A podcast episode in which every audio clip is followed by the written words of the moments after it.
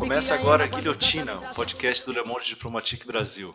Eu sou Luiz Brasilino e estou com Bianca Pio. Salve, gente, tudo bem? Bom, no episódio de hoje a gente vai conversar com o professor João César de Castro Rocha. Oi, João, tudo bom?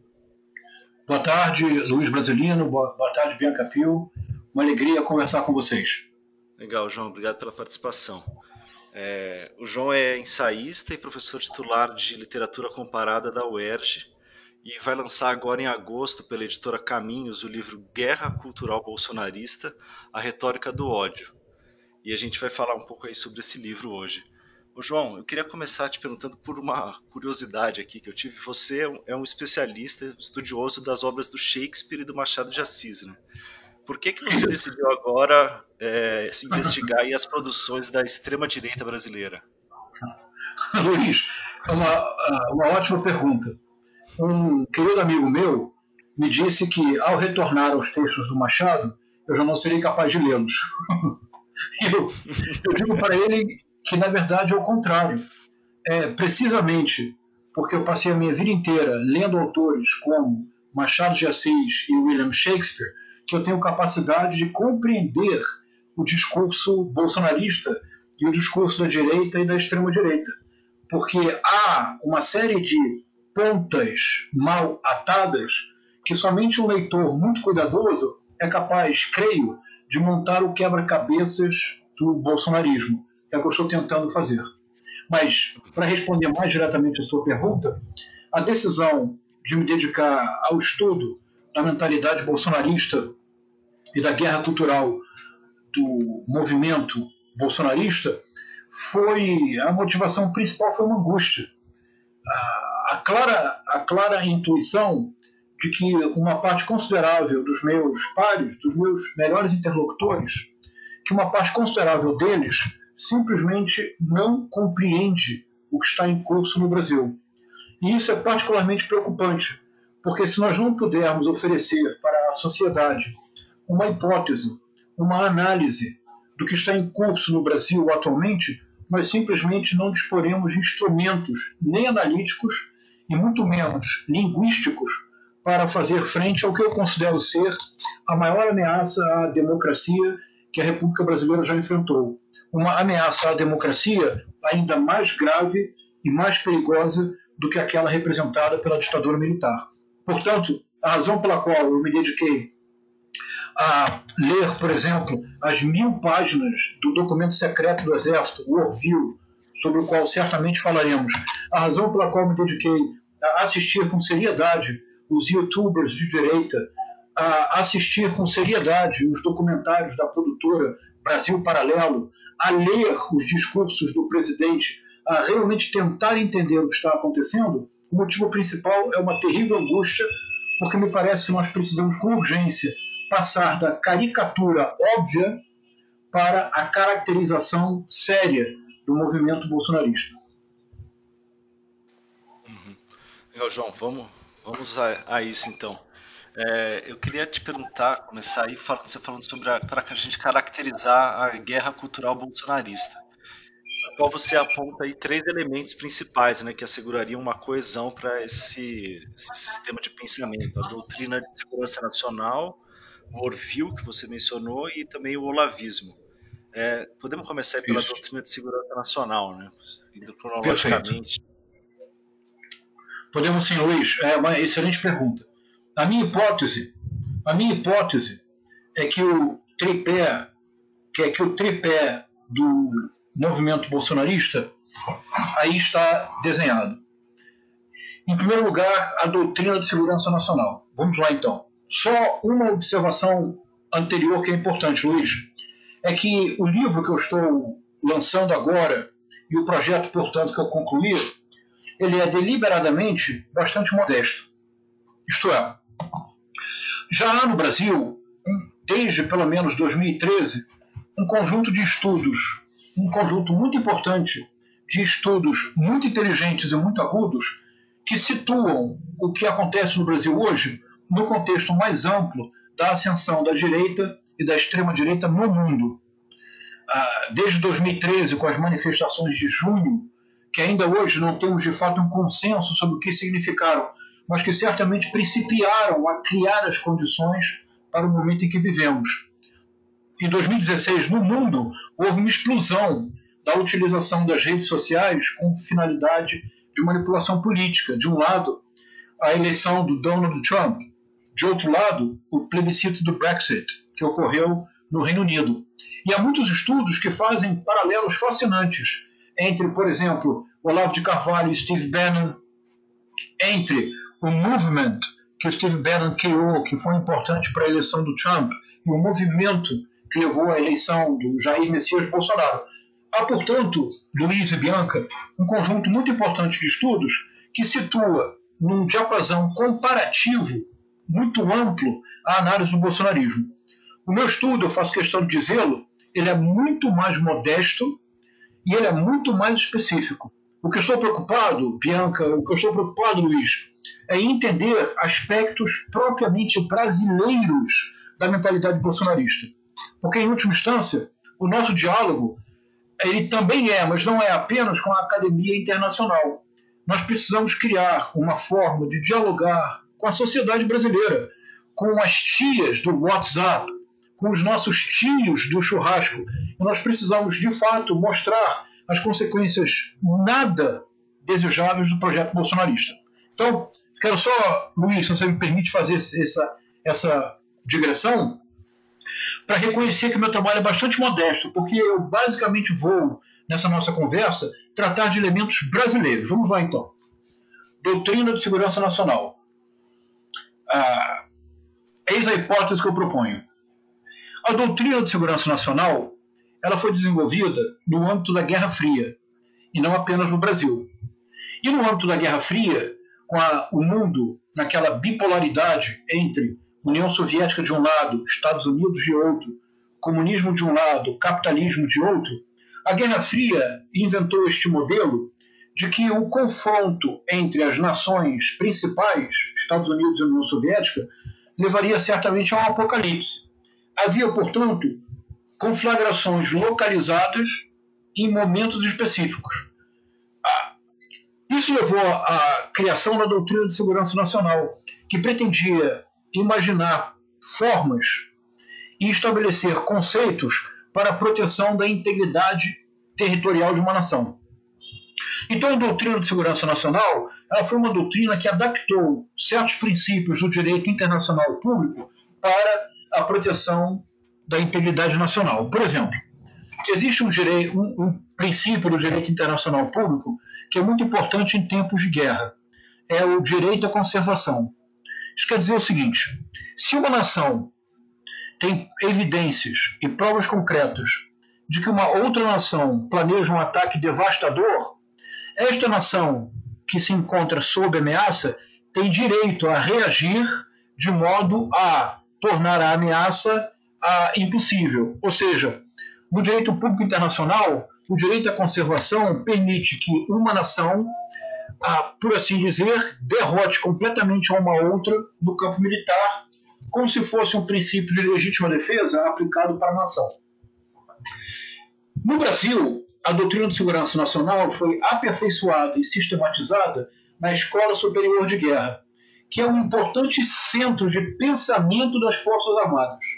E nós nem sempre levamos a sério a Escola Superior de Guerra, mas é um grave equívoco que cometemos. Uma parte considerável de certos princípios e de certos movimentos dos militares no Brasil, esses movimentos só se tornam possíveis após a reflexão desenvolvida na Escola Superior de Guerra.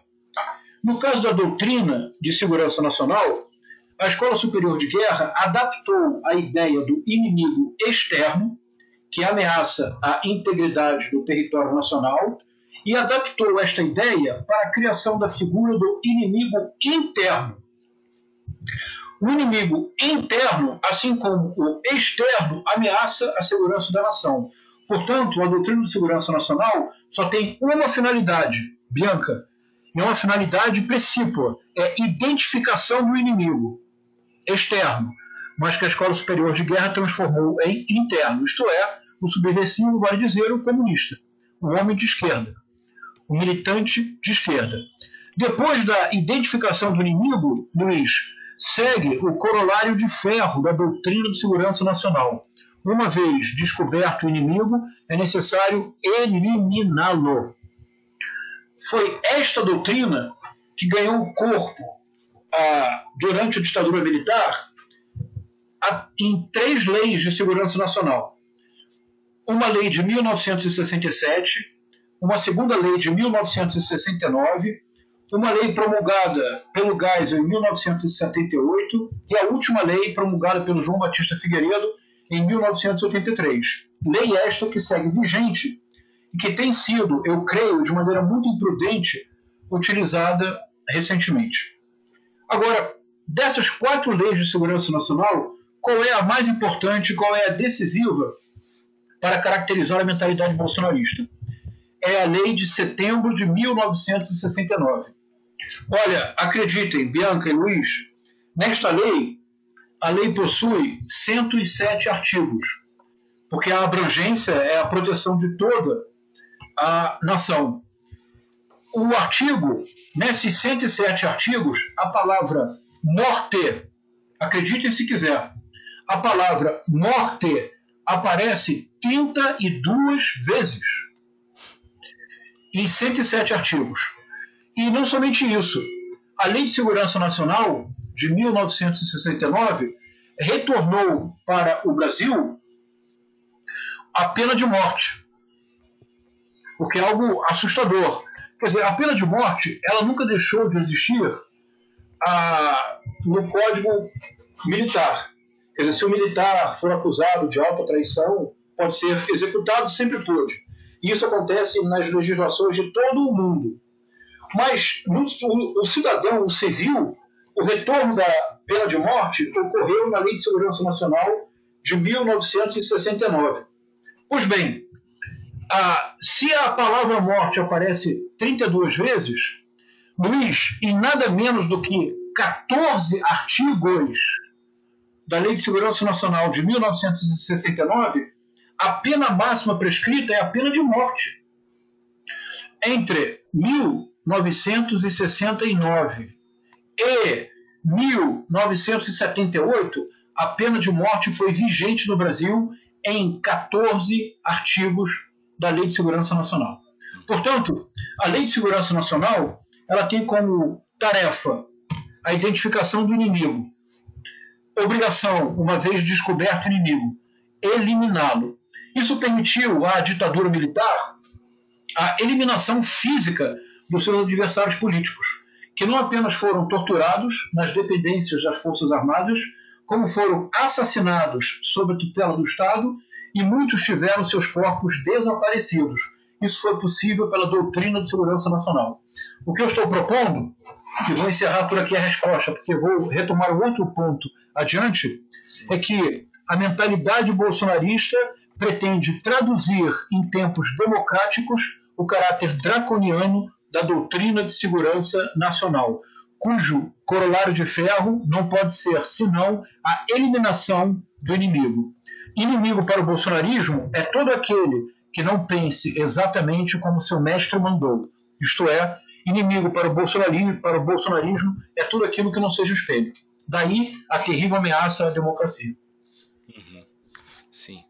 É, e, agora vamos para o segundo ponto, né, João, que é o, o Orfeu, que é uma história inacreditável, parece história de filme, né, de, de espião e tal. É... é mesmo, é inacreditável, não é, Luiz? É impressionante. E você vai ver, Luiz, você vai ver, Bianca, depois que eu explicar o que é o Orville, se você simplesmente reunir os dois, é como se se abrisse uma cortina e o bolsonarismo se tornasse cristalino. Vamos ver se vocês vão concordar. Então, em relação à doutrina, doutrina de segurança nacional, foi claro? Sim, sim. Perfeito. Vamos lá.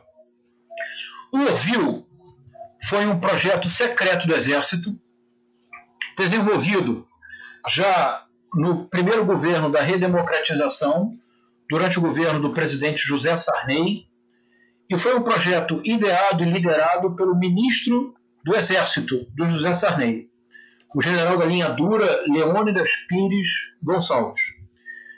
Durante três anos, de 1986 a 1989, oficiais do Exército vasculharam os arquivos do CIE, o Centro de Informações do Exército, um temido órgão de repressão pela grande capacidade de infiltrar agentes nas organizações da esquerda armada e também muito temido pelos, pela brutalidade dos métodos repressivos empregados. Eu me refiro à tortura e assassinato, naturalmente, neste contexto. Durante três anos, os oficiais do Exército vasculharam os arquivos do CIE para oferecer uma resposta a um livro publicado em 1985. Então, Luiz, para tratar do Orville, eu tenho que dar um passo atrás. Porque nós teremos então dois filmes de espionagem. Você verá que são duas histórias inacreditáveis, até mesmo pelo paralelismo entre elas. Vamos lá. Ah, se, olha, vamos combinar uma coisa, Bianca, vamos combinar, Luiz. Eu sou professor universitário. Todo professor universitário fala demais. Se em algum momento eu estiver falando muito, vocês, por favor, me interrompam, ok? Então vamos lá. Ah, Pode deixar. Em 1979, como parte da possibilidade da reabertura do regime, os militares editaram uma lei da anistia, que, como, a, como o próprio nome diz, anistiava todas as pessoas envolvidas em crimes políticos no período de 1961 a 1979, o ano de promulgação da lei.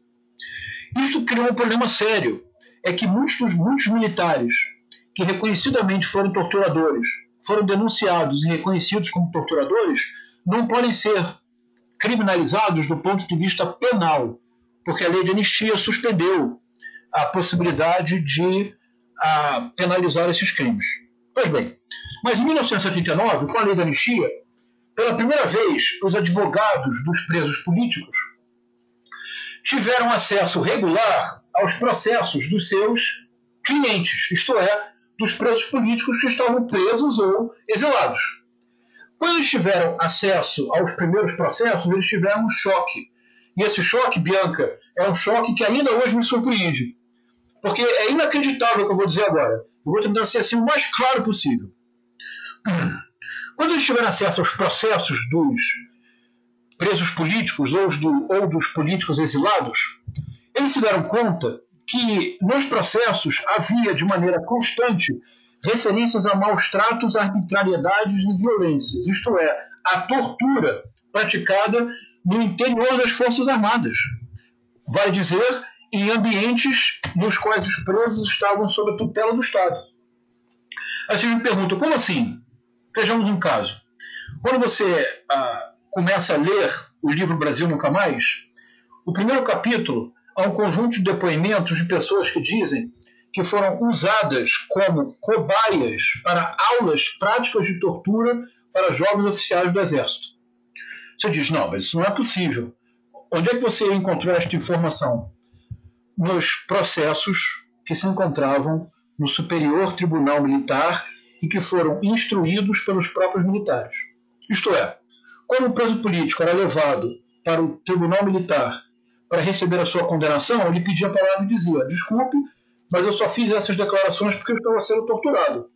O militar, o juiz dizia, não há tortura no Brasil. Eu dizia, não, calma lá. Me colocaram no pau de arara, me fizeram afogamento, eu recebi choques elétricos, me, me ameaçaram colocar na cadeira do dragão, que era uma das torturas mais temidas na época. Eu não vou descrevê-la porque não é o caso. Isso está. O mais importante, Bianca e Luiz, vejam, estas declarações não são fruto de uma ONG de esquerda de uma ONG globalista ou o depoimento apenas de uma vítima.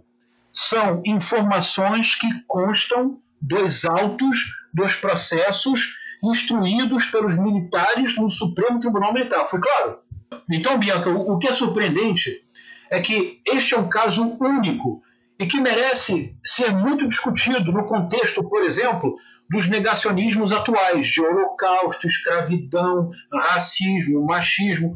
Porque geralmente o que acontece é que nós só temos acesso aos testemunhos das vítimas. Uma vez que os algozes, eles nunca dizem eu torturei, eu matei, eu sou machista, eu sou racista. Não é verdade? Mas no caso deste projeto secreto que foi desenvolvido entre 1979 e 1985, os advogados dos presos políticos coletaram aproximadamente 6 mil páginas em que os militares escreveram, escreveram nos processos as descrições de tortura. O livro Brasil Nunca Mais foi publicado em 1985, foi publicado primeiro no exterior, porque havia receio de que a publicação deste livro no Brasil poderia representar o fim do processo de abertura. Então, para assegurar que o trabalho não se perderia, o livro foi publicado primeiro em inglês e o livro teve uma repercussão enorme no Brasil e no exterior e consagrou a imagem das Forças Armadas associadas à violência, tortura e assassinato político. Isso criou um revanchismo muito grande no oficialato brasileiro. O revanchismo que ainda hoje é dominante e um revisionismo em relação à ditadura que forjou a mentalidade do Jair Messias Bolsonaro, mas também do general Hamilton Mourão e do general Augusto Heleno.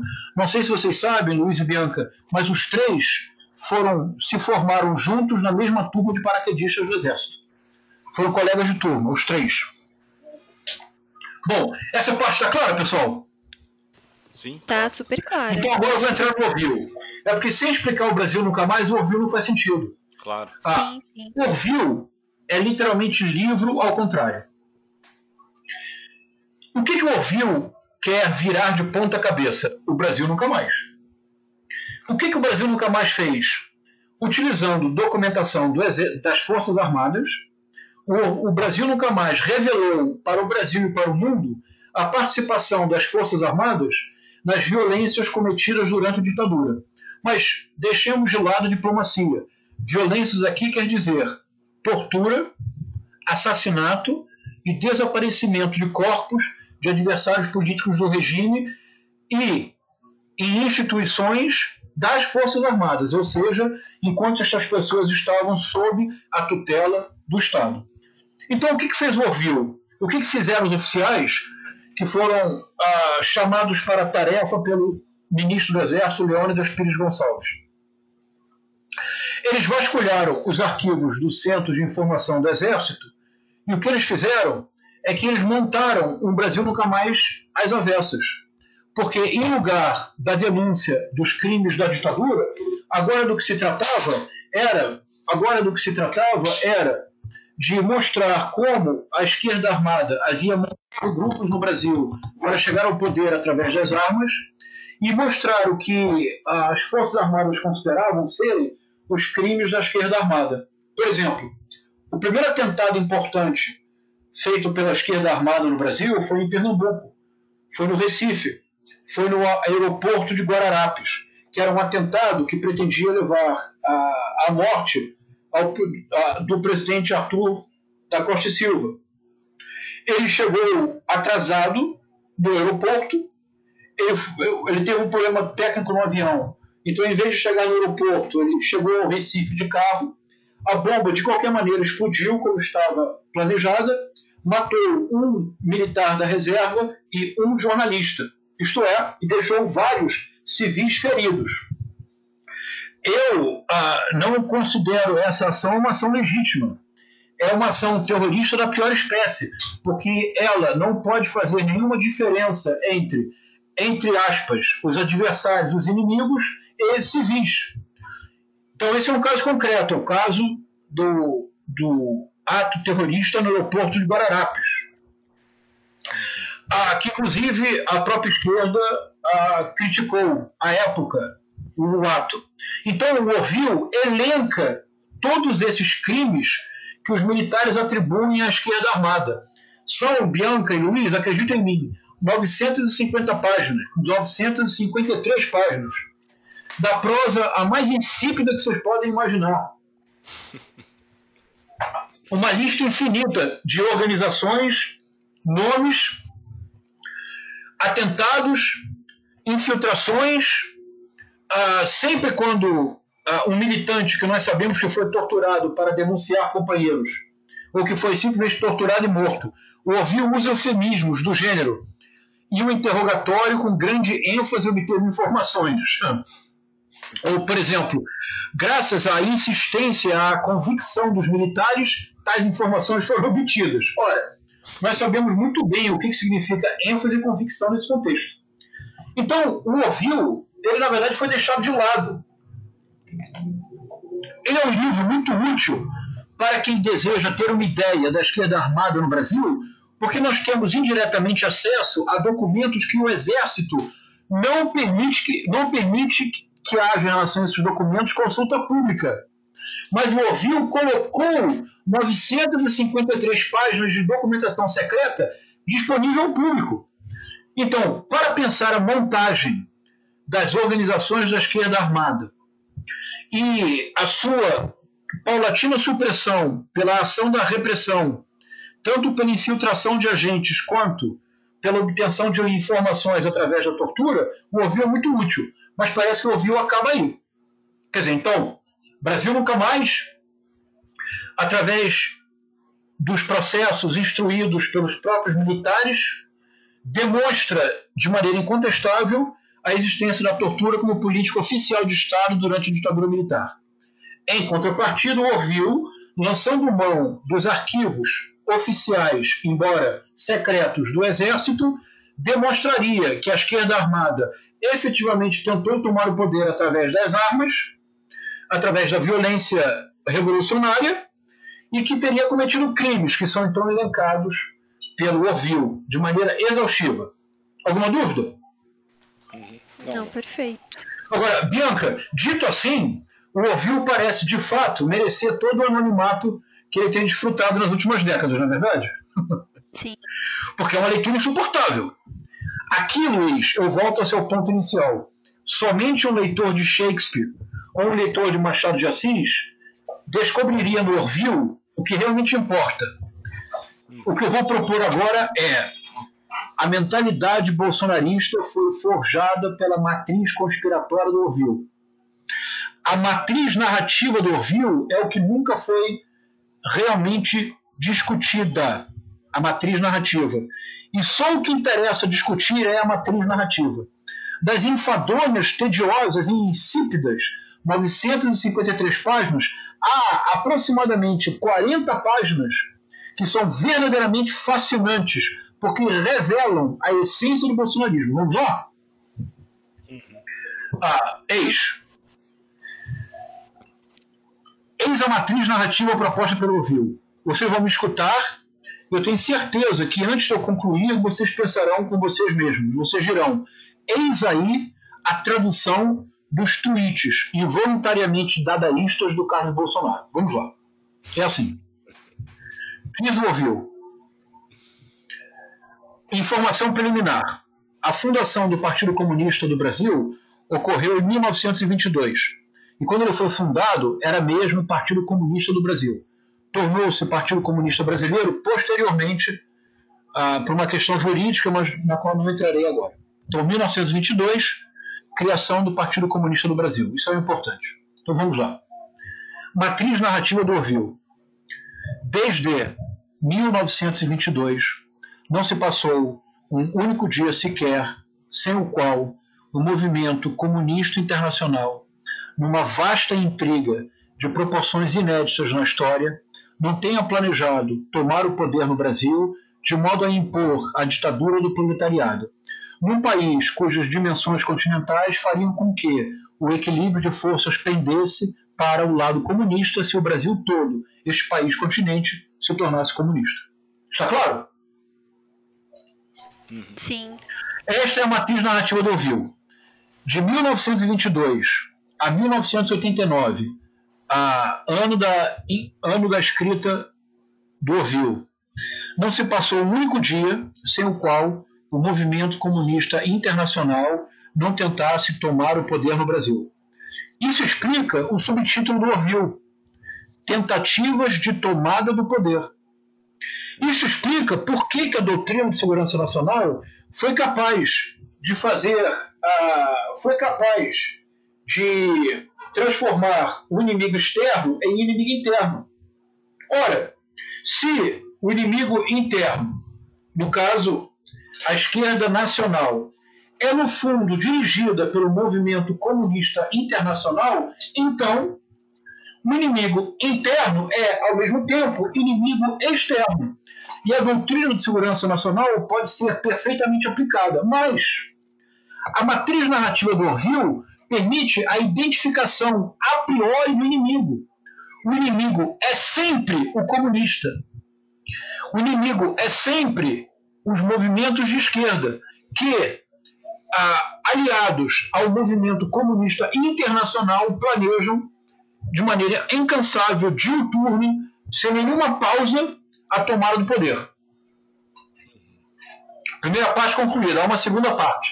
Em relação a essa primeira parte, Bianca Luiz, alguma pergunta? Você quer comentar alguma coisa? Não, acho que está claro a, a sequência, pode me seguir.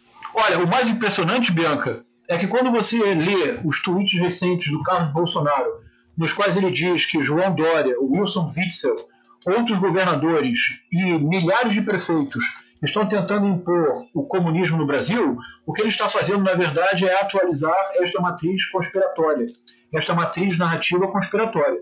O bolsonarismo é incompreensível sem esta teoria conspiratória. Agora, tudo pode ficar melhor, isto é, muito pior. Melhor para a compreensão do contemporâneo, muito pior porque as consequências são nefastas. Vamos lá então. Para o Orville, a esquerda tentou tomar o poder no Brasil, inicialmente, através de três tentativas militares. Ah, houve, como todos sabem, a famosa tentativa em 1935 da intentona, da chamada intentona comunista, liderada pelo Luiz Carlos Prestes e que redundou num fracasso completo e absoluto. Houve depois, teria sido a primeira tentativa. Uma segunda tentativa teria sido, teria ocorrido com a, o retorno de Getúlio Vargas do poder e a radicalização do clima político. A terceira tentativa, a mais séria, teria sido a tentativa feita pela esquerda armada, que no Brasil, entre 1967 e 1974, houve, de fato, um grande grupo, um grande número de grupos de esquerda armada que tentavam tomar o poder. Houve inclusive a publicação de um documento muito importante em julho de 1969, o mini manual do guerrilheiro urbano do Carlos Marighella, que foi rapidamente traduzido para vários idiomas e que serviu de inspiração para movimentos de guerrilha armada em todo o mundo. Então, essas três tentativas foram todas militares. Nessas três tentativas, as Forças Armadas derrotaram a esquerda, recorrendo igualmente à, à força, à, às armas. Agora, o mais importante, o que eu vou dizer agora, Bianca Luiz, por favor, preste atenção, porque o que eu vou dizer agora explica a arquitetura da destruição que é o governo Bolsonaro. Explica o absurdo total do ex-ministro de Educação, cujo nome eu, como professor universitário, me recuso a pronunciar, mas que era aquele bufão incapaz de lidar com a língua portuguesa e que passou mais de um ano no ministério sem fazer rigorosamente nada, a não ser criar uma agenda de destruição das instituições existentes. Mas vamos lá. Qual é a quarta tentativa de tomada do poder? E diz o Orville, literalmente, a mais perigosa de todas. Qual foi? Diz o Orville que em 1974, isto é, o ano em que a guerrilha do Araguaia foi derrotada, em 1974, diz Orville, a esquerda fez uma autocrítica e decidiu e compreendeu que a tentativa de chegar ao poder através das armas nunca seria frutífera, dada a desigualdade de forças. Portanto, diz Orville, em 1974, a esquerda no Brasil decidiu mudar de estratégia e, em lugar de, por assim dizer, calçar os coturnos, abraçou os livros.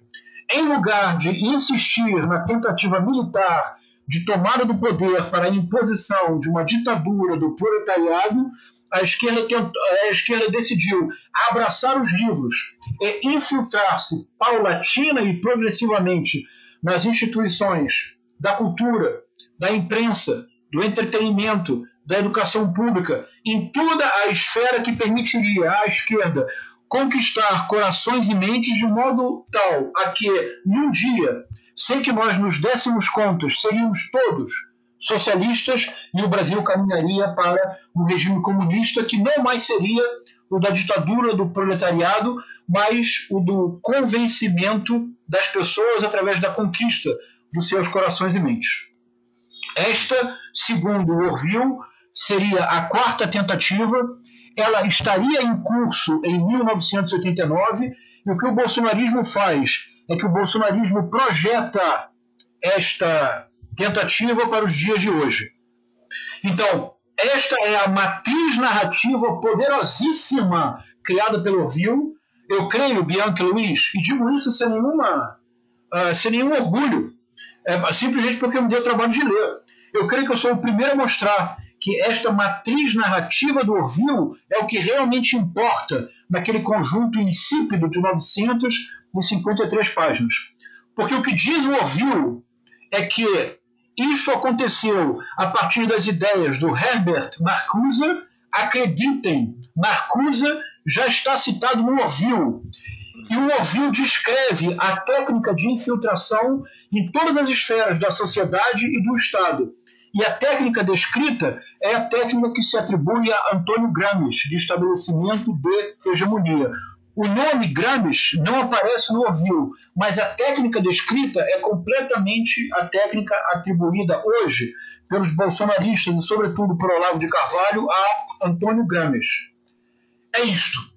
É. Luiz, Bianca, esta matriz narrativa é a matriz narrativa do Carlos Bolsonaro, do Eduardo Bolsonaro, do Jair Bolsonaro, do ex-ministro da Educação, do chanceler uh, Ernesto Araújo, da ministra Damares Alves. Existe uma vasta conspiração internacional para solapar as bases da civilização ocidental greco-romana, judaico-cristã, a abolir a família e desta forma permitir que o comunismo que eles hoje chamam de globalismo finalmente seja chegue ao poder. Sem esta matriz narrativa, não se entende o bolsonarismo. É a minha hipótese. Certo, João. E você podia é, explicar para a gente como é que esses dois elementos se associam, essa questão da, da, da doutrina de segurança nacional e o Orville? Ah, muito obrigado, Bianca. Essa pergunta é fundamental. Eu tenho uma hipótese. Se essa hipótese parecer razoável para você, para o Luiz e, sobretudo, para os ouvintes, eu creio que nós matamos praticamente toda a charada ou deciframos as fins do bolsonarista. Então, vamos juntos, vamos pensar juntos. A doutrina de segurança nacional ela tem um objetivo que não é apenas central, é praticamente um objetivo único. É a defesa da integridade da pátria, nos termos militares. Para tanto, ela tem um meio e um método. O meio é a identificação do inimigo externo. O método é a sua eliminação. E o direito público internacional assegura a legitimidade dessas ações, porque o que está em jogo é a legítima defesa, por assim dizer, de toda a nação. Então, defesa de segurança nacional, identificação do inimigo e sua imediata eliminação. Ponto. Isso foi adaptado durante a ditadura para a criação da figura do inimigo interno, que era militante da esquerda e seria um inimigo interno e externo, porque, embora ele fosse brasileiro, ele estaria agindo por motivações internacionais. Ah, bom, matriz narrativa do Orville. A matriz narrativa do Orville ela oferece uma teoria conspiratória direta, de fácil assimilação, segundo a qual de 1922 até hoje, 2020, porque o que o bolsonarismo faz é projetar a matriz conspirativa do Orville para os dias de hoje.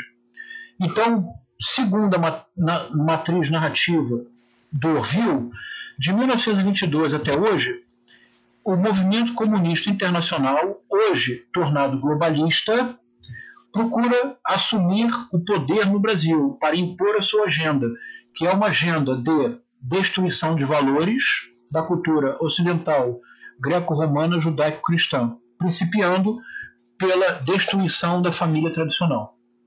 Se você agora, Bianca, reúne os dois, doutrina de segurança nacional, identificação do inimigo, sua eliminação, em tempos da ditadura militar, era evidente quem era o inimigo.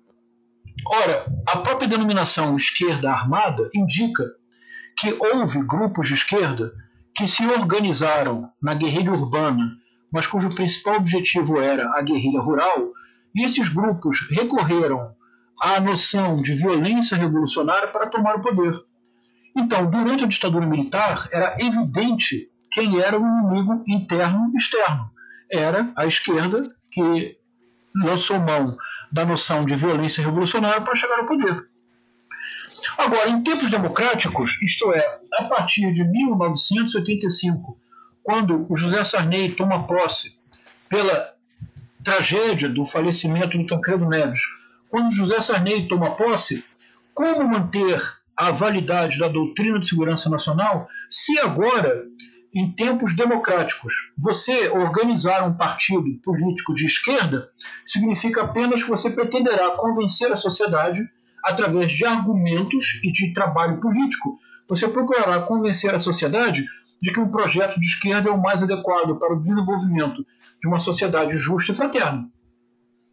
Então, a doutrina de segurança nacional ela não pode ser aplicada em tempos democráticos como ela o foi em tempos da ditadura militar, que levou o que levou à eliminação física de adversários do regime. O que fazer em tempos democráticos com a doutrina de segurança nacional? Uma vez mais, pensemos no Orville.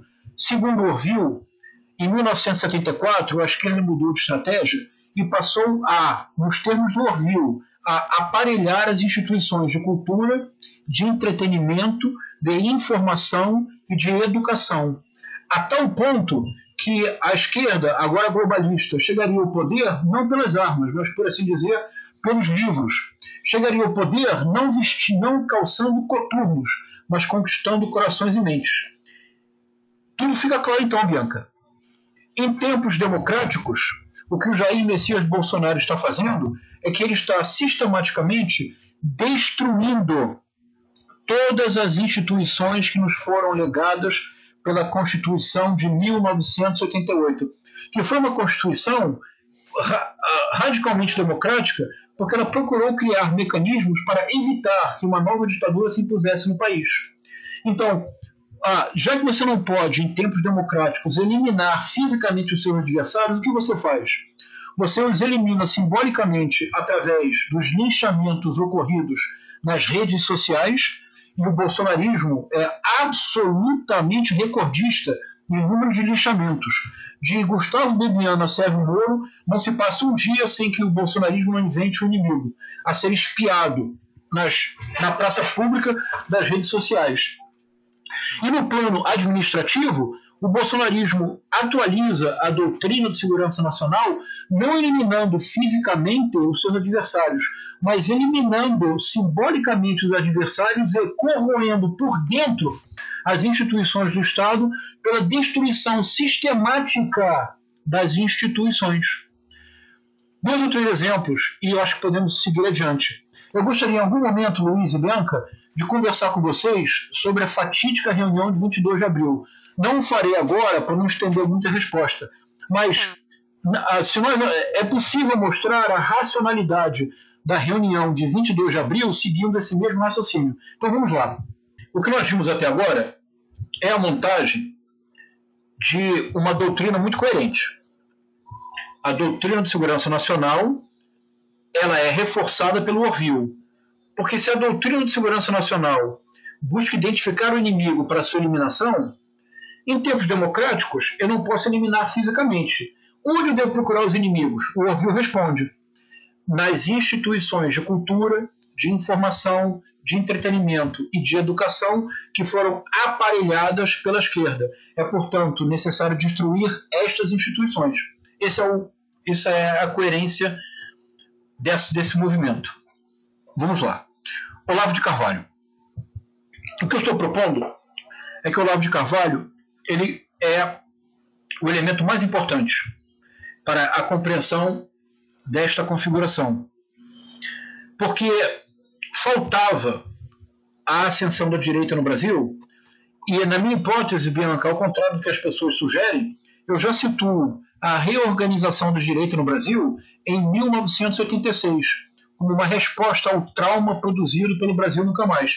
E eu proponho que durante aproximadamente década e meia, talvez duas décadas, que houve na cultura brasileira um movimento subterrâneo de reorganização das forças de direita e de extrema direita, que nós decidimos ignorar, assim como, Luiz, nós decidimos ignorar o avanço político sistemático das igrejas neopentecostais.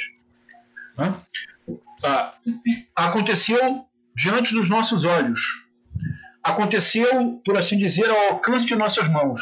Mas nenhum de nós se deu o trabalho de fazer a análise do que estava acontecendo, porque parecia algo muito distante de nós.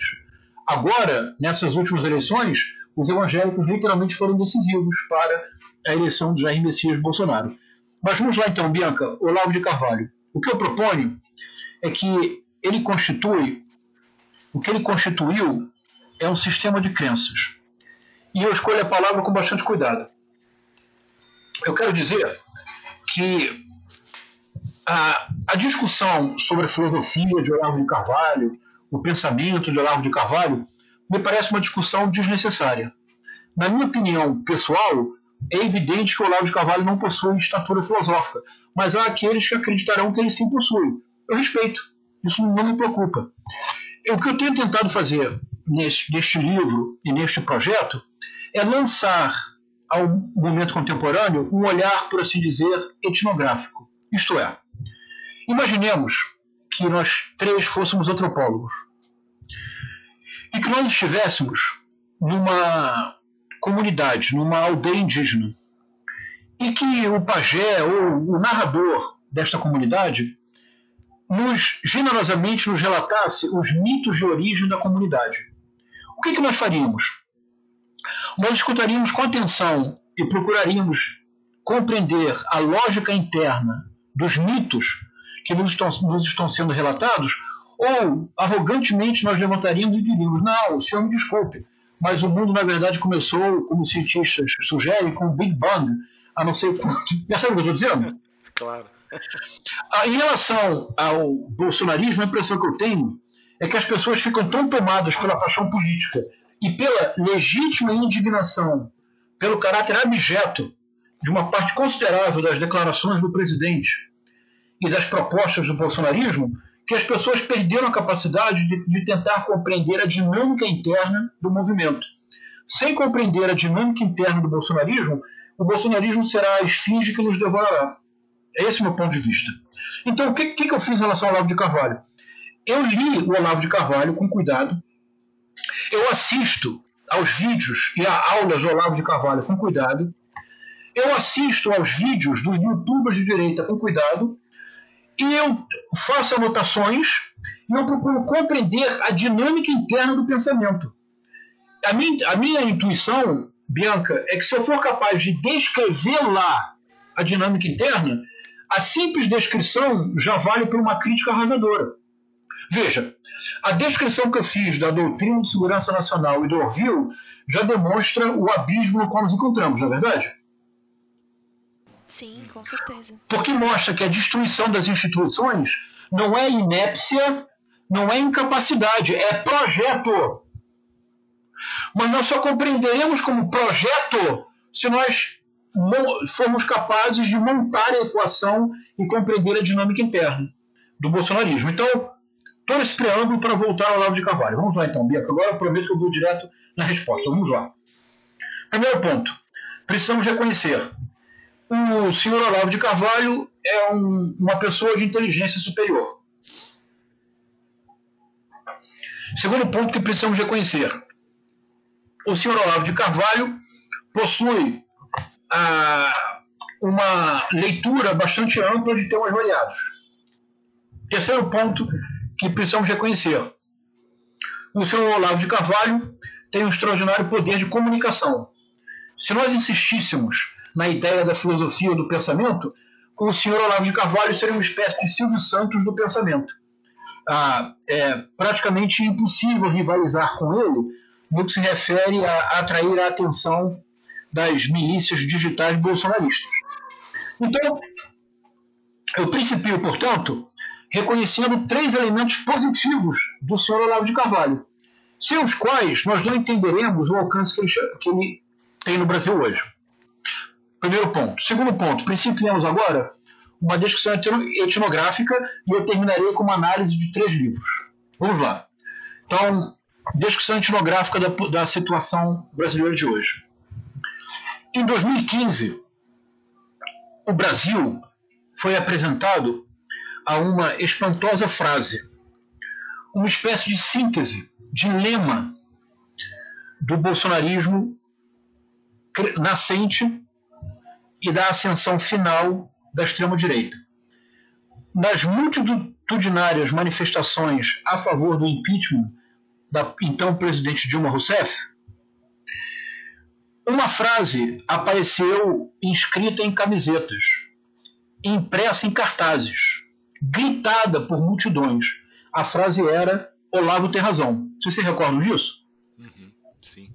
Olavo tem razão. Isso, Luiz, é muito importante porque não há nos movimentos nos Estados Unidos, na Hungria, na Polônia, não há ah, nesses países nada comparável. Você nunca viu nos Estados Unidos, em manifestações, milhões de pessoas gritarem: Steve Bannon is right. Nós não vimos cartazes em Washington, em Nova York, ou camisas: Steve Bannon is right.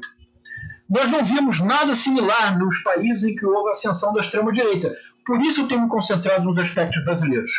Essa frase foi, por assim dizer, o meu hábito sésamo. Eu tentei compreendê-la com seriedade. Será então o terceiro ponto. Se o Olavo de Carvalho tem razão, tem razão em relação a quê? É o terceiro ponto a que eu chegarei, que é os livros do Olavo de Carvalho. Fiquemos aqui por enquanto. Eu descobri, Bianca, você não vai acreditar nisso. Eu descobri que existe um subgênero musical da direita e da extrema direita no Brasil o subgênero musical que eu batizei como Olavo tem razão. Veja, ah, eu descobri que uma dupla de Curitiba chamada Os Reaças, que aliás, uma dupla dessa só poderia mesmo nascer em Curitiba, na é verdade? Nossa. Ah, ah, os Reaças de Curitiba, que são os autores do hino do impeachment. Vocês sabiam, Bianca Luiz, que o impeachment da, da Dilma Rousseff teve um hino? Isso eu lembro na época que tinha coreografia. Agora que foi Hino. feito pela dupla Hino. Os Reaça. Não, mas mais que coreografia, tem um hino que foi cantado a plenos pulmões por milhões de pessoas no Brasil e nós ignoramos. É que eu quero dizer, isso eu quero dizer, Luiz, nós decidimos deixar de olhar a realidade que não nos agrada. Eu decidi mergulhar e fazer uma imersão nesta realidade. Eu sou capaz hoje, se vocês acreditarem, de fazer análise do discurso de Bernardo Pérez Küster e de Alain dos Santos. Ou seja, eu acho que o meu lugar no céu já está garantido, não é mesmo? Com certeza. Bom, vamos lá. Eu fiz uma imersão neste universo. Eu espero sair dele com a minha sanidade mental assegurada, mas não se sabe. O que eu faço é que de vez em quando eu leio uma peça do Shakespeare, eu interrompo tudo e releio o romance do Machado para ter certeza que o mundo continua existindo. Mas vamos lá. Essa dupla Os Reaças compôs um- uma marchinha de carnaval chamada Olavo Tem Razão. O, o rapper de direita Luiz, o Viajante, junto com uma cantora gospel, compuseram uma música. Não, a música do Luiz o Viajante, a Thalita, que é a cantora gospel de direita, participa. A música se chama O Velho Olavo Tem Razão.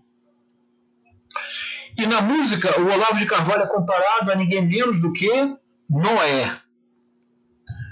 É um patriarca do Velho Testamento.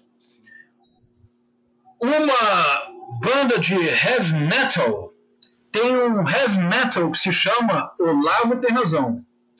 E eu descobri há pouco tempo um rapaz, cujo nome eu não, não consegui identificar, que fez uma versão MPB do mesmo subgênero. Ou seja, banquinho, violão, Olavo tem razão. O que, que essas letras de música nos dizem? Ah, Bianca, você não vai acreditar. Essas letras são uma espécie de síntese para a população das ideias de Olavo de Carvalho. Eu analiso as letras no meu livro. É isso que eu estou dizendo. as letras dessas músicas que nós precisamos levar a sério o movimento, este subgênero. Eles literalmente apresentam para a grande massa as ideias do Olavo de Carvalho.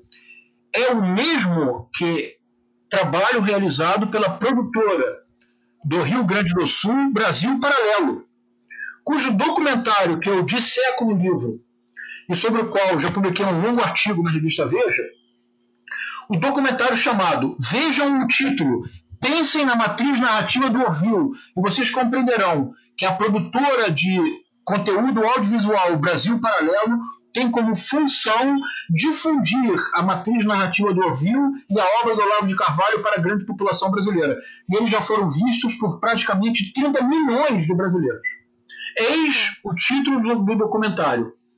1964, o Brasil entre armas e livros. E qual é o argumento? O argumento é que em 1964 os militares tomaram o poder pelas armas, mas perderam a batalha dos livros. Vocês já sabem de onde vem essa matriz narrativa, não sabem? Sim. O documentário ele difundiu para 30 milhões de pessoas a visão de mundo do Ovil e a visão de mundo do Olavo de Carvalho. Então, vejam que isto é um fenômeno propriamente brasileiro, de acordo? Sim. Não há nada semelhante, Luiz e Bianca, não há nada semelhante na Hungria, na Polônia, nos Estados Unidos, em todos os países onde houve uma ascensão da direita e da extrema-direita. Não há nada similar. Então, o que nós vimos até agora? E essa é a diferença da análise que eu estou propondo, Luiz. Veja, em nenhuma circunstância, nunca vocês me verão recorrer às estratégias do Olavo de Carvalho. Eu nunca vou xingá-lo, eu nunca vou diminuí-lo pessoalmente. Imagina se eu vou perder meu tempo com isso. Embora ele faça isso comigo constantemente, eu, acho, eu até acho divertido. Ah, o que eu, eu principiei reconhecendo que ele tem uma inteligência superior, que ele tem uma leitura ampla de temas variados, de áreas diversificadas do conhecimento e que ele tem grande capacidade oratória. Não foi? Sim. Em segundo momento, eu mostrei que o Olavo de Carvalho tem uma penetração na cultura popular que não tem paralelo em nenhum dos países de ascensão da extrema-direita. Uhum. Vocês estão de acordo com esses dois pontos? Sim. Totalmente. Agora eu venho à análise do livro. E aqui a surpresa é tão grande quanto a matriz narrativa do Ovil. E nós compreendemos de maneira completa, creio, o precipício no qual nos encontramos. E aí me angústia. Eu faço nenhuma questão de estar certo. Eu quero apenas que as pessoas comecem a pensar com seriedade que o movimento bolsonarista ele é articulado, coerente e perigoso.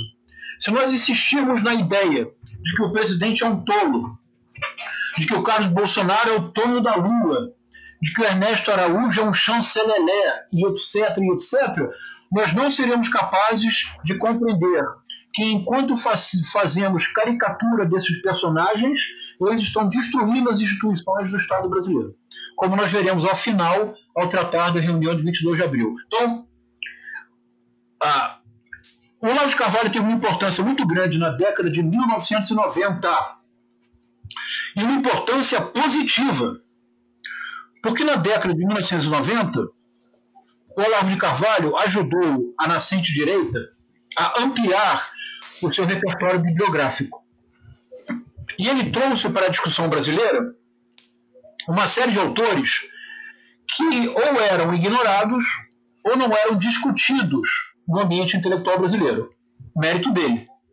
Nenhum ambiente intelectual deve ser dominado por uma única corrente de pensamento. O que torna o pensamento necessário e importante é precisamente a capacidade de conviver não com, mas no contraditório. Segundo ponto em que Olavo de Carvalho foi importante e positivo na década de 1990 para uma direita que buscava rearticular-se. Ah, o Olavo de Carvalho enfrentou alguns ícones da esquerda brasileira, sobretudo da esquerda universitária, e o fez de uma forma que ainda não era a forma, digamos, peculiar em que o Olavo de Carvalho se expressa hoje em dia essas, essa forma peculiar tornou-se dominante com a sua inserção nas redes sociais, mas era já uma forma desabusada e comum no espaço público brasileiro que certamente ajudou a fortalecer uma direita, então, nascente na sua reorganização. Por fim, na década de 1990, o Olavo de Carvalho publicou uma trilogia composta por A Nova Era e a Revolução Cultural, de 1994, O Jardim das Aflições, de 1995, O Imbecil Coletivo, de 1996. E com esta trilogia, ele sofisticou e deu uma universalidade inédita à matriz conspiratória do Ovil. Porque se o Ovil se limitava à ideia de que o movimento comunista internacional tentava, desde 1922, sem sequer descansar um único dia, e tentava impor ao Brasil um regime comunista, com a trilogia do Olavo de Carvalho, não é apenas o movimento comunista internacional e não é apenas o Brasil, é o mundo. A nova era, o New Age, e a Revolução Cultural Antônio Gramsci, que, como diz Olavo de Carvalho, em 1994, o ano deste livro, eram as duas correntes mais importantes do pensamento brasileiro, a intenção seria modificar na raiz os valores da humanidade. Não pela tomada do poder através das armas, mas, pelo contrário, pela conquista dos corações e mentes, que é exatamente a matriz narrativa do Ovil, ampliada e tornada universal. No Jardim das Aflições, de 1995, Olavo de Carvalho argumenta que a história do Ocidente pode ser compreendida como uma tentativa constante de reconstrução do Império Romano. A última tentativa bem sucedida seria o Império Norte-Americano, e as próximas tentativas já não seriam de império no sentido territorial, mas de império no sentido de dominação de corações e mentes, o que ele desenvolveu, desenvolve recentemente sobre a, a égide do globalismo que seria a transformação do comunismo através do globalismo. Mas a ideia de dominação mental segue a mesma. E no imbecil coletivo, ele tomou esse problema de caráter universal e projetou localmente no Brasil. O que ele fez então é que ele toma a matriz narrativa do Orville e a torna muito mais complexa, muito mais sofisticada, com uma teoria conspiratória muito mais labiríntica. Pois bem, no livro O Jardim das Aflições, de 1995, há um parágrafo, porque o livro não é dividido por capítulos, ele é dividido por parágrafos. O parágrafo de número 13, que é de leitura obrigatória e surpreendente e absolutamente inquietante. Porque neste parágrafo, neste parágrafo, parágrafo 13, de aproximadamente 13 páginas, e aqui o Olavo de Carvalho parece de fato acossado pelo fantasma do perigo vermelho, não é verdade? É o parágrafo de número 13. E o parágrafo, na última edição da Vídeo Editorial, tem 13 páginas, quer dizer, o PT persegue o Olavo de Carvalho. Neste parágrafo 13, de 13 páginas, o Olavo de Carvalho descreve técnicas de manipulação mental coletiva. Vou repetir. No parágrafo 13 de O Jardim das Aflições, que na última edição da editora Vida de Campinas possui 13 páginas, o Olavo de Carvalho descreve técnicas mentais de manipulação coletiva. E ele diz que na época das telecomunicações avançadas que vivemos, isto é 1995, e na época do princípio da informática, que tal receita, a palavra é dele, e receita aqui quer dizer técnicas de manipulação da mente no plano coletivo, que nada impediria que tal receita fosse aplicada no plano nacional, internacional e mesmo planetário, e que se ninguém o fez é porque não quis, porque impedimento técnico não há. Luiz, você escutou o que eu falei? Sim, sim. É inacreditável, não é? Sim, impressionante. Porque ele diz: se ninguém tentou, é porque não quis ou porque não houve algum impedimento. Porque, do ponto de vista teórico, impedimento nenhum não há. Qual é a principal técnica de manipulação coletiva mental que Olavo de Carvalho descreve nas 13 páginas inquietantes do parágrafo 13 do Jardim das Aflições, 1995? É o que ele chama estimulação contraditória. Diz ele que esta técnica aplicada constantemente reduz os discípulos de um guru a uma fidelidade canina em três ou quatro dias.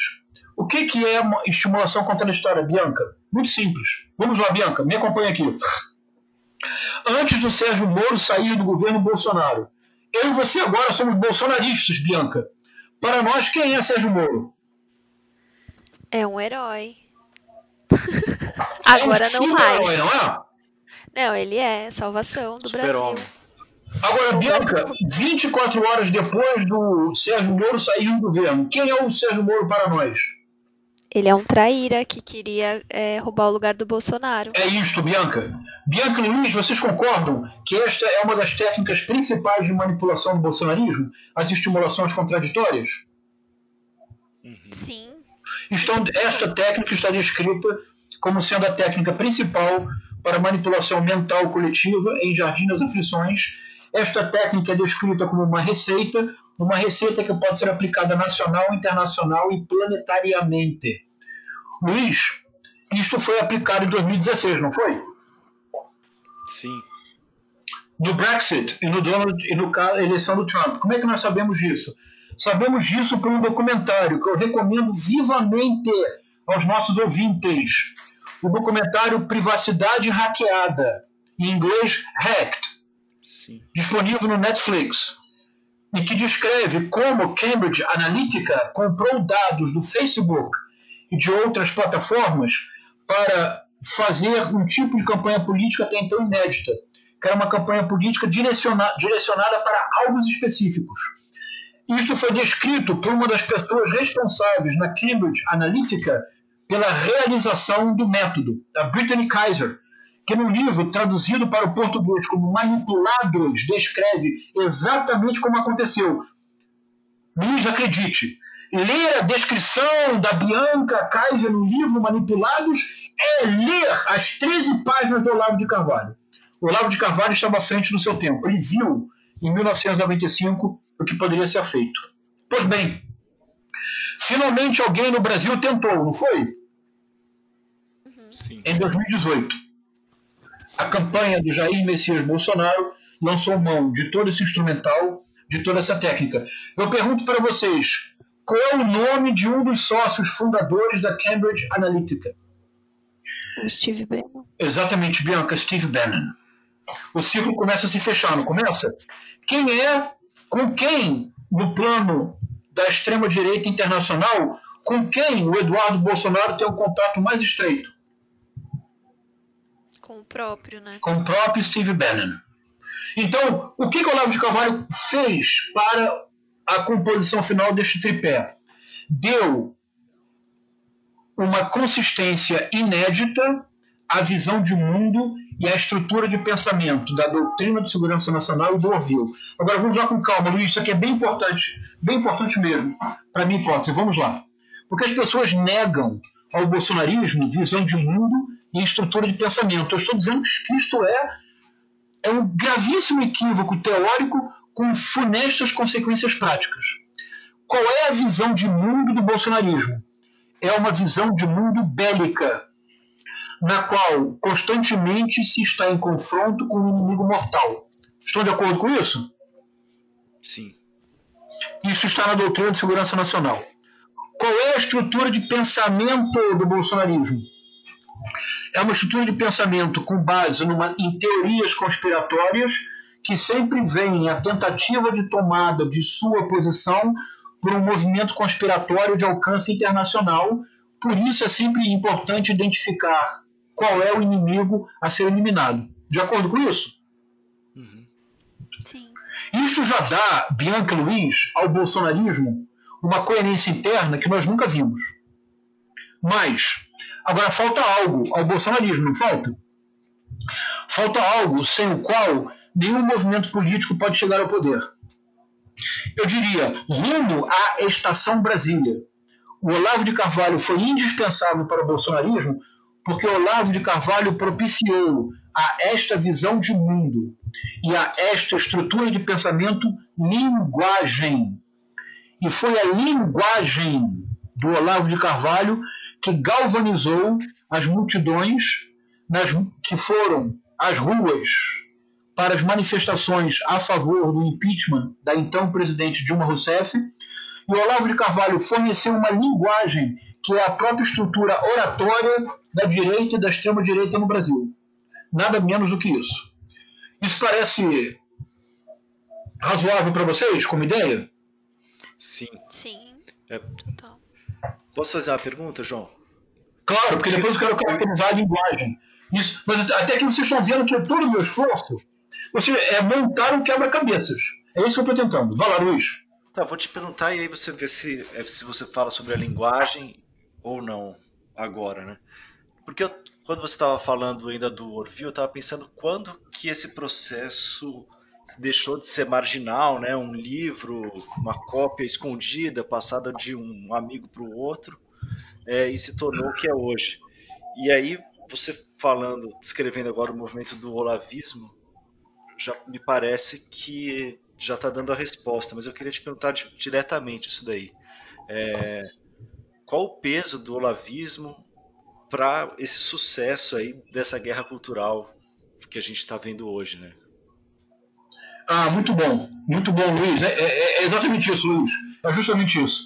O que eu estou propondo é que o, o sistema de crenças Olavo de Carvalho, porque é um sistema de crenças, ele sofistica e universaliza a matriz narrativa do Ovil.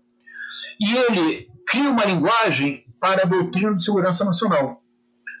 Ah, então, é a linguagem desenvolvida pelo Olavo de Carvalho que permitiu que esses dois fatores, que estavam totalmente à margem ou obscurecidos, apenas conhecidos por, uma, por um, pequeno grupo de militares de alta patente e por um grupo reduzido de militantes de extrema-direita, a partir da inserção do Olavo de Carvalho nas redes sociais, é que esta matriz narrativa e esta estrutura de pensamento puderam finalmente chegar a Brasília.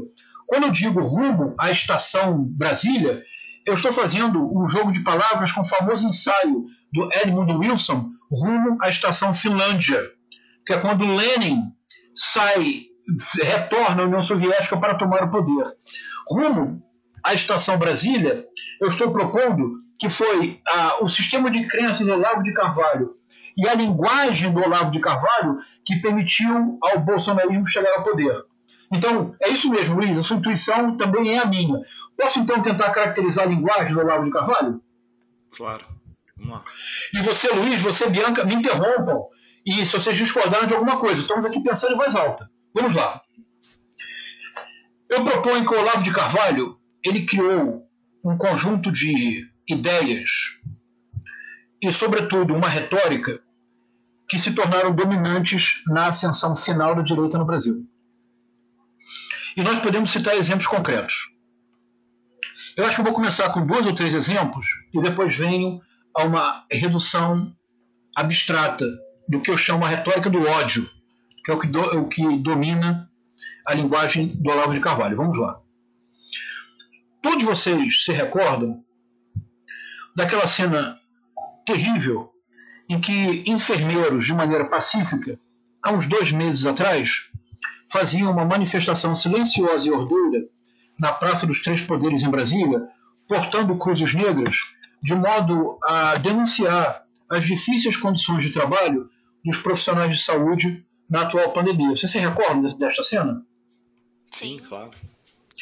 Entra um senhor de maneira inopinada no, ângulo da câmera, agride a uma enfermeira e em 90 segundos repete quatro vezes que ela é analfabeta funcional. Você se recorda disso? Sim. Sim. É incompreensível, não é? do Ministério da Família, né? Isso. É incompreensível, não é, Bianca? Porque veja, esta enfermeira, ela está de pé, segurando uma cruz preta, ela não está interpretando nenhum texto, ela não está lendo um livro. Qual é o sentido que há alguém chamado de analfabeta funcional? Não tem o menor sentido, de acordo? Sim. Sim, de acordo. Então nós fazemos caricatura. O que eu estou dizendo, eu vou propor para vocês que faz todo sentido do mundo. Analfabetismo funcional é uma senha que demonstra que este senhor foi abduzido pelo sistema de crenças Olavo de Carvalho. É assim, veja. Analfabetismo funcional hoje no Brasil é dominante. E ele é dominante porque ele é o resultado da imposição nas escolas públicas do método Paulo Freire. E o método Paulo Freire foi imposto nas escolas públicas porque fez parte da, da quarta tentativa de tomada no poder quando a esquerda abandonou as armas para dedicar-se aos livros. Portanto, o que há na escola hoje em dia é a doutrinação. O analfabetismo funcional é o resultado da doutrinação feita na escola durante várias décadas. Compreenderam? Uhum. Sim. É isso. É uma teoria labiríntica é uma teoria labiríntica e conspiratória que nós sabemos que não faz o menor sentido, mas ela tem uma coerência interna de tipo paranoico. Quando você a contesta, as pessoas dizem: Hum, você é cego. Como é que se contesta essa teoria de maneira muito simples? É, é elementar. O método Paulo Freire foi desenvolvido numa experiência realizada com plantadores de cana e é um método que apenas pode ser aplicado para o chamado EJA, Educação de Jovens e Adolescentes porque é um método que parte do princípio de que alfabetizar um adulto não pode ser o mesmo que alfabetizar uma criança, porque o adulto já tem uma experiência de vida e um conhecimento acumulado que pode ser usado para alfabetização. Em outras palavras, o método Paulo Freire, por definição, não pode ser usado para a alfabetização de crianças. Foi claro? Eu fui cristalino, não fui? Uhum. Sim. Totalmente. Agora, se você diz isso para um bolsonarista ou para um seguidor do lado de Carvalho, Sabe o que ele responde para você? Ele diz: ah, você realmente não compreende nada. O método Paulo Freire dominou as mentes. E você volta a explicar. Você diz, olha, você pergunta assim: como funciona o método Paulo Freire? Ele diz: é, é o método que não, não é o oposto do método fônico que agora é o discurso comum dos bolsonaristas, porque o Olavo de Carvalho criou uma série de clichês que as pessoas repetem em qualquer situação. É uma espécie de lavagem cerebral discursiva. Para qualquer pergunta, há sempre uma resposta dada. Eles dizem: o método Paulo Freire não respeita, não tem, não tem método fônico e por isso não se aprende. Digo, meu amigo, no método Paulo Freire, desenvolvido para adultos, busca-se a palavra geradora. O que é a palavra geradora? Ele diz, é uma palavra comunista. Eu digo, não. A palavra geradora é uma palavra que diz respeito ao universo existencial do adulto, e esse universo existencial do adulto é mobilizado para acelerar a alfabetização. Então, por exemplo, se se trata de um pedreiro, uma palavra gerador, geradora é tijolo. Claro. Agora, por que tijolo? Tijolo. Diz Paulo Freire, porque a palavra geradora ela é escolhida pela sua riqueza fonética, fônica. Então a palavra tijolo é colocada no quadro. Decompõe-se em sílabas. Tijolo o aluno compreende que a palavra é a composição de fonemas. E depois estabelece o que o Paulo Freire chama de tabela fonética. Então, ti, ta, te, ti, to, tu, jo, já, je, ji, jo, ju, lo, lá, le, li, lo, lu. O aluno compreende que os fonemas são codificações gráficas do som que se produz. E que as palavras são sempre o resultado da combinação de fonemas. A própria forma de compor palavra é como se fosse um tijolo. Tijolo em cima de tijolo forma uma casa. Fonema associado a fonema forma palavra. Palavra associada a palavra forma uma frase. Está claro? É elementar, não é? Então, Luiz, na segunda aula do método Paulo Freire, os alunos passam a aula inteira trabalhando com fones. Então, por exemplo, acompanhe. Te, ti, to, tu. Então, ti, Jo, Já, Je, Ji, Jo, Ju, Lá, Lo, Lá, Le, Li, Lo, Lu. Isso é colocado no quadro e os alunos começam a formar palavras. Você tem laje, você tem tatu. E numa aula em Brasília, célebre, um aluno olhou o a tabela fonética no quadro. Ele não compôs uma palavra, Bianca, ele compôs uma frase. Ele leu a seguinte frase no quadro. Olha que bonito isso. Então, tá lá. Tá, te, ti, to, tu. Lá, Lé, Li, Lolu, Já, Jé, Ji, Joju. De acordo? Sim. Ele compôs a seguinte palavra: Tu, já, lê.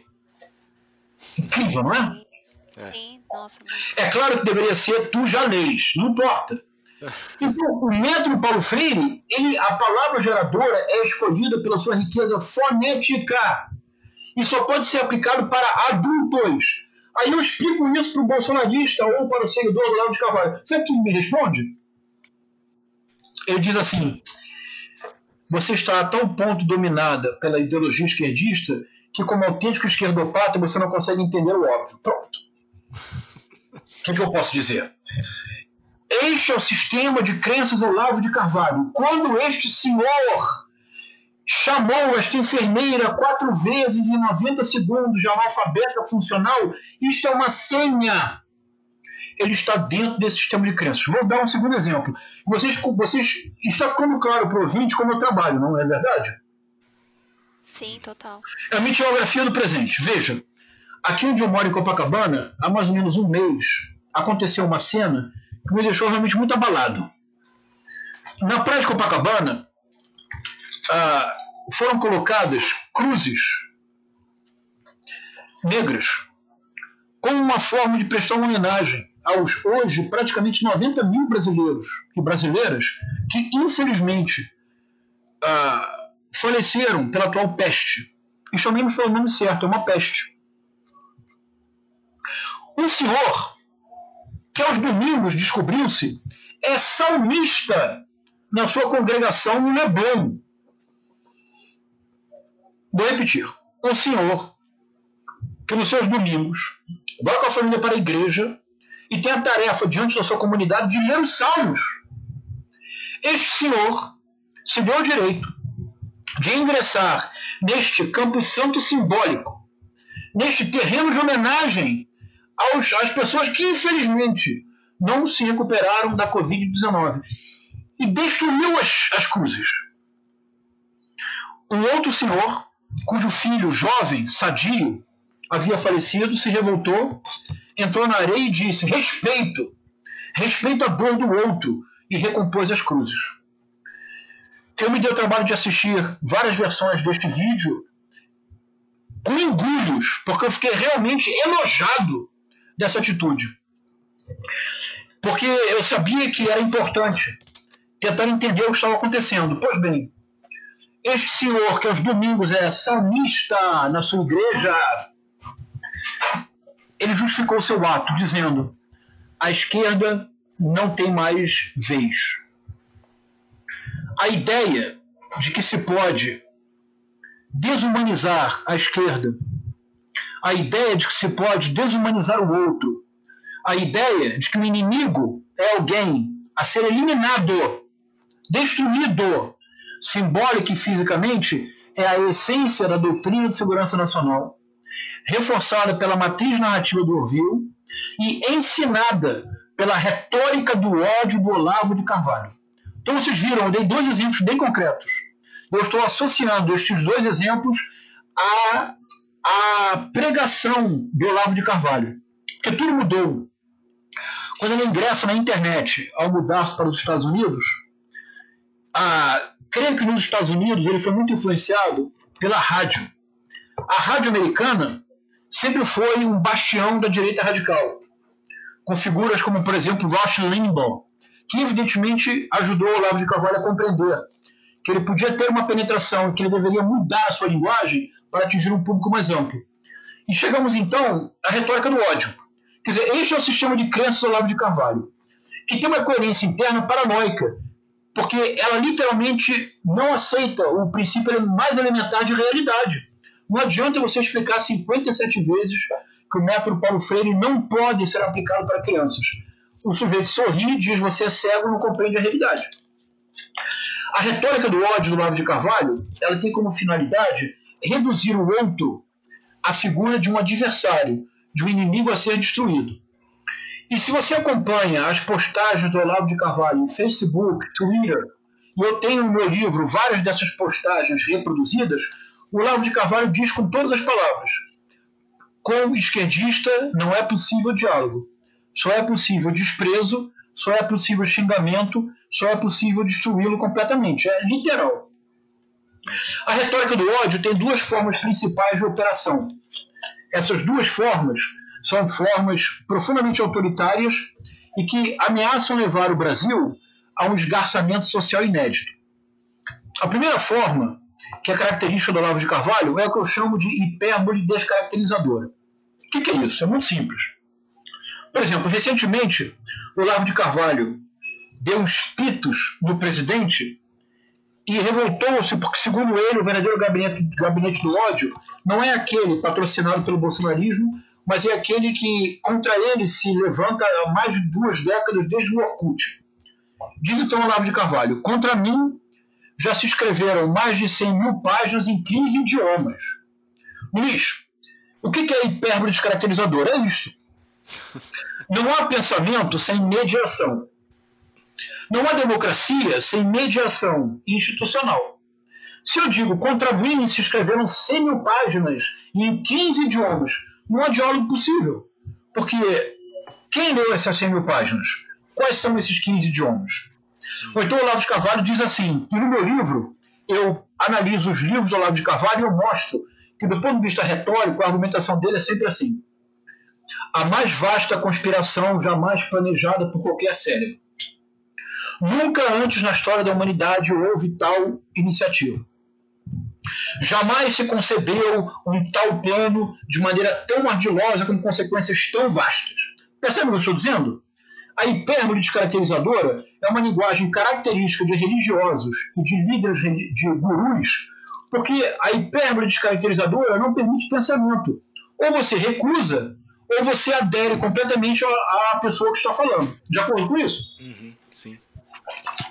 Se eu dissesse agora, Bianca, esta hipótese que eu estou levantando é a hipótese mais bem articulada de toda a história da humanidade. Nenhum pensador, desde os gregos antigos até hoje, jamais conseguiu conceber algo semelhante ao que eu estou dizendo agora. Bianca, você é uma pessoa educada, você tem a vontade de gargalhar, não é verdade? Sim. Mas como você é uma pessoa educada, você nada dirá. Você apenas pensará assim: vou me despedir deste senhor e esta entrevista não dirá ao ar, de acordo? Porque com tão hipérbole descaracterizadora não há pensamento possível. Mas toda a ideia da retórica do ódio, da linguagem do Olavo de Carvalho é fazer com que o pensamento não seja possível. Porque se você parar para pensar um único minuto, você verá que essa teoria conspiratória não para de pé. Segundo ponto do, da retórica do Olavo de Carvalho, que o mais importante, Bianca e Luiz, é que essa retórica foi abraçada por milhões de pessoas no Brasil. É por isso que nós não conseguimos hoje em dia dialogar com ninguém. Segundo aspecto da retórica do Olavo de Carvalho, é o que eu denomino de desqualificação nulificadora do outro. Veja, o que faz o Olavo de Carvalho quando ele tem um adversário? A primeira coisa que ele faz é brincar com o nome próprio da pessoa, não é isso? Sim.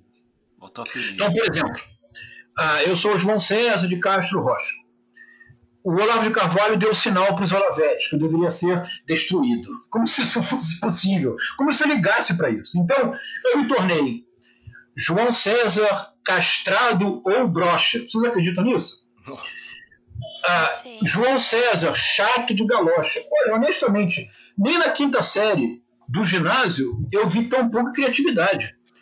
Houve um Olavete que fez um soneto em minha homenagem no soneto em minha homenagem, é evidente que todo o meu desejo na vida significava, uh, significava ter uma relação anal com o senhor de Carvalho, não é verdade? Uhum. E é evidente que a minha posição seria a posição passiva. Alguma dúvida? Não, não é verdade? É óbvio que o meu desejo na vida é só isso. ah, mas ah, ele, o Olavo de Carvalho deu uma longa entrevista para a Rádio Jovem Pan realizada por um dos seus seguidores, a, o Adriles Jorge. nesta longa entrevista, eu fui achincalhado durante uns 20, 25 minutos. Eu, ele tomou, colocou na televisão, porque a Rádio Jovem Pan agora também transmite, não é? A minha fotografia, brandia a minha fotografia, me xingava, jogava a, a, a folha com a minha fotografia na mesa violentamente. É uma senha, na é verdade? Sim. E a, a, claro que os Olavetes reagiram de maneira a, à altura do, da convocação.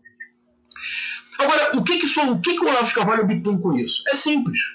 Veja, vou repetir. Ele deu uma entrevista para a Rádio Jovem Pan. Durante uns 20 minutos, fez o possível para destruir a minha reputação.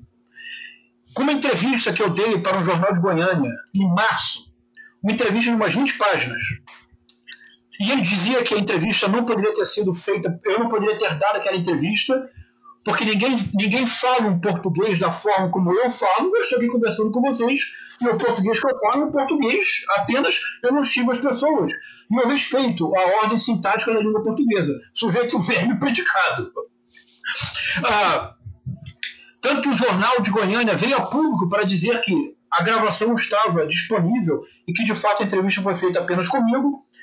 Ah, Bianca, Luiz, na Rádio Jovem Pan, no programa Pânico, ninguém se deu o trabalho de perguntar quem é este João César de Castro Rocha, cuja imagem está sendo mostrada e está sendo literalmente agredida por este senhor. Ah, ele se referiu à minha entrevista como sendo uma entrevista que não poderia ser dada por uma pessoa, mas que obrigatoriamente seria o trabalho de equipe. Pergunto para vocês: o entrevistador Adriles Jorge se deu o trabalho de ler a minha entrevista? Não. Com certeza que não. Na rádio, no programa Pânico, o apresentador, o Emílio Surita, fez a pergunta básica: quem é este João César? Não. Porque a retórica do ódio do Olavo de Carvalho, o que ela pretende é eliminar simbolicamente as pessoas. Então, a, quando ele desqualifica as pessoas, como ele fez comigo, o que ele pretende é que as pessoas não leiam a minha entrevista, não escutem este podcast e ignorem o meu livro. E, sobretudo, ele está revoltadíssimo com o trabalho que eu tenho feito, porque eu estou revelando exatamente a dinâmica interna do sistema de crenças Olavo de Carvalho e da linguagem que ele deu ao bolsonarismo. E a linguagem que ele concedeu ao bolsonarismo permitiu ao Jair Messias Bolsonaro chegar à presidência. A linguagem é a retórica do ódio. A retórica do ódio, apenas vendo o outro um inimigo a ser eliminado. O que eu tenho proposto, Luiz, o que eu tenho proposto, Bianca, é que nós só derrotaremos o bolsonarismo se nós conseguirmos fazer com que a sociedade brasileira volte a abraçar a ética do diálogo. Porque na ética do diálogo, o outro, ele não é um adversário, um inimigo a ser eliminado. Pelo contrário, na ética do diálogo, o outro é sempre um outro eu, cuja diferença em relação a mim mesmo me enriquece, porque amplia o meu horizonte. Essa é a caracterização que eu faria da linguagem do Olavo de Carvalho, e ela foi realmente fundamental, porque esta linguagem e este conjunto de clichês ofereceu respostas prontas que são sempre utilizadas pela militância digital bolsonarista e pelos alunos do Olavo de Carvalho. E ela tem sido difundida através da música, nesse subgênero Olavo tem razão, e através da produtora de conteúdo audiovisual Brasil Paralelo o Brasil, o nosso Brasil, só voltará a ser um lugar no qual o diálogo seja possível quando nós compreendermos a dinâmica interna do bolsonarismo, quando nós compreendermos como a retórica do ódio torna o espaço público brasileiro um espaço inóspito, inabitável. Sim. É, e João, eu queria te perguntar se você acha que sem essa guerra cultural apoiada nessa linguagem é, do Olavo de Carvalho, se o bolsonarismo se sustentaria, se ele conseguiria ter chegado onde chegou e se conseguiria se manter ah, no poder. Muito ótimo, Bianca. Essa pergunta permite que nós concluamos, porque eu estou preocupado, acho que eu estou falando muito, vou cansar a vocês e sobretudo aos ouvintes. Vamos lá. Muito importante essa pergunta, Bianca. Primeiro eu faço uma pergunta para você e para o Luiz. A tentativa que eu fiz de caracterizar, abandonando a caricatura, o bolsonarismo, ela fez sentido para vocês? Fez, sim. fez sim. Tá. Isso é a guerra cultural. Eu tenho defendido desde março do ano passado que o eixo do governo Bolsonaro é a guerra cultural. Eu cheguei a dizer numa transmissão ao vivo que o, que o Paulo Guedes poderia deixar o governo. E eu disse, o, o ex-juiz Sérgio Moro poderia deixar o governo. Porque, na verdade, agora ele é o ex-Sérgio Moro. E eu dizia na live, eu disse, na verdade, ele já deixou o governo, ele apenas não sabe.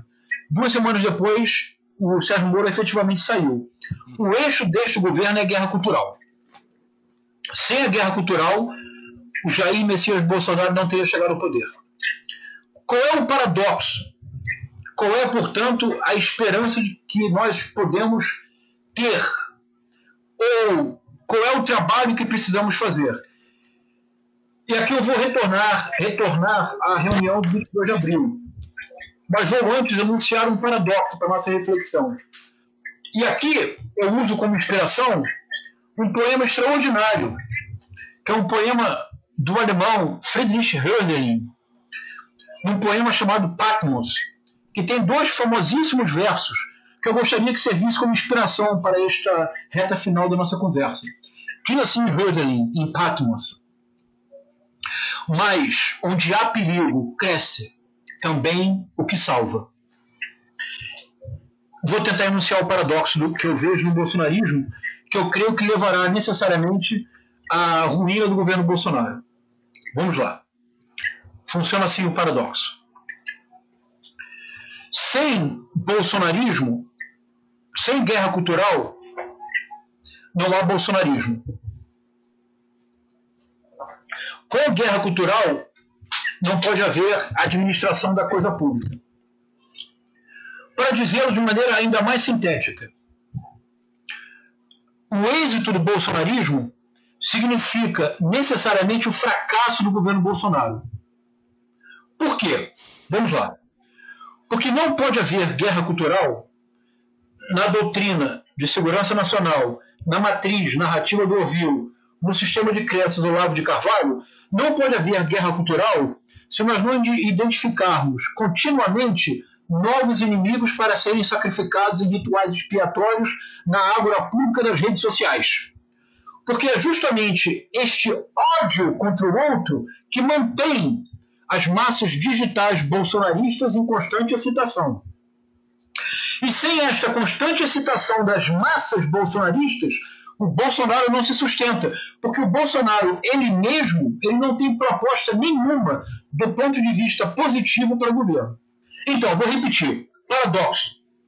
Isto é, para recordar os versos definitivos de, de mas onde há perigo, isto é, bolsonarismo, cresce também o que salva, vale dizer, o fracasso do governo Bolsonaro.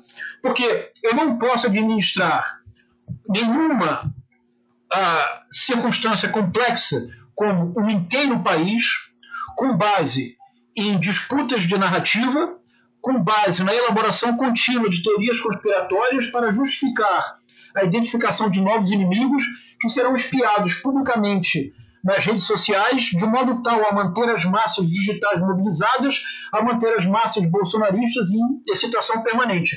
Eu não consigo administrar um país desta forma, porque eu desrespeito os dados objetivos. Um exemplo concreto. Ano passado, o então presidente do INPA denunciou que havia um crescimento alarmante do desmatamento. Você se recorda disso? Sim. Sim, sim. Do INPE, né? É do INPA. Isso, do INPA.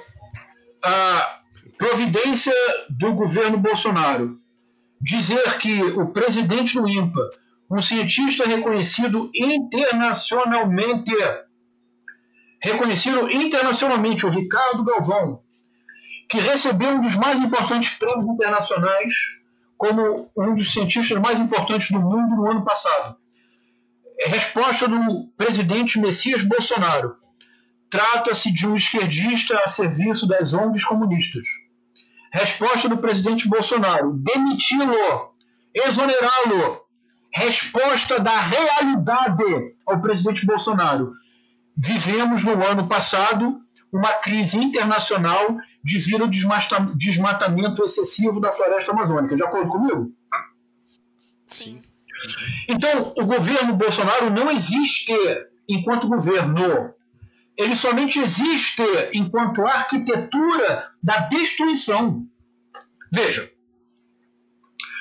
Ah, então, repito mais uma vez o paradoxo. O êxito do bolsonarismo significa o necessário fracasso do governo Bolsonaro. Mas sem bolsonarismo, o governo Bolsonaro não se sustenta. Por isso, há dois meses atrás, nós vivemos uma terrível escalada golpista neste país.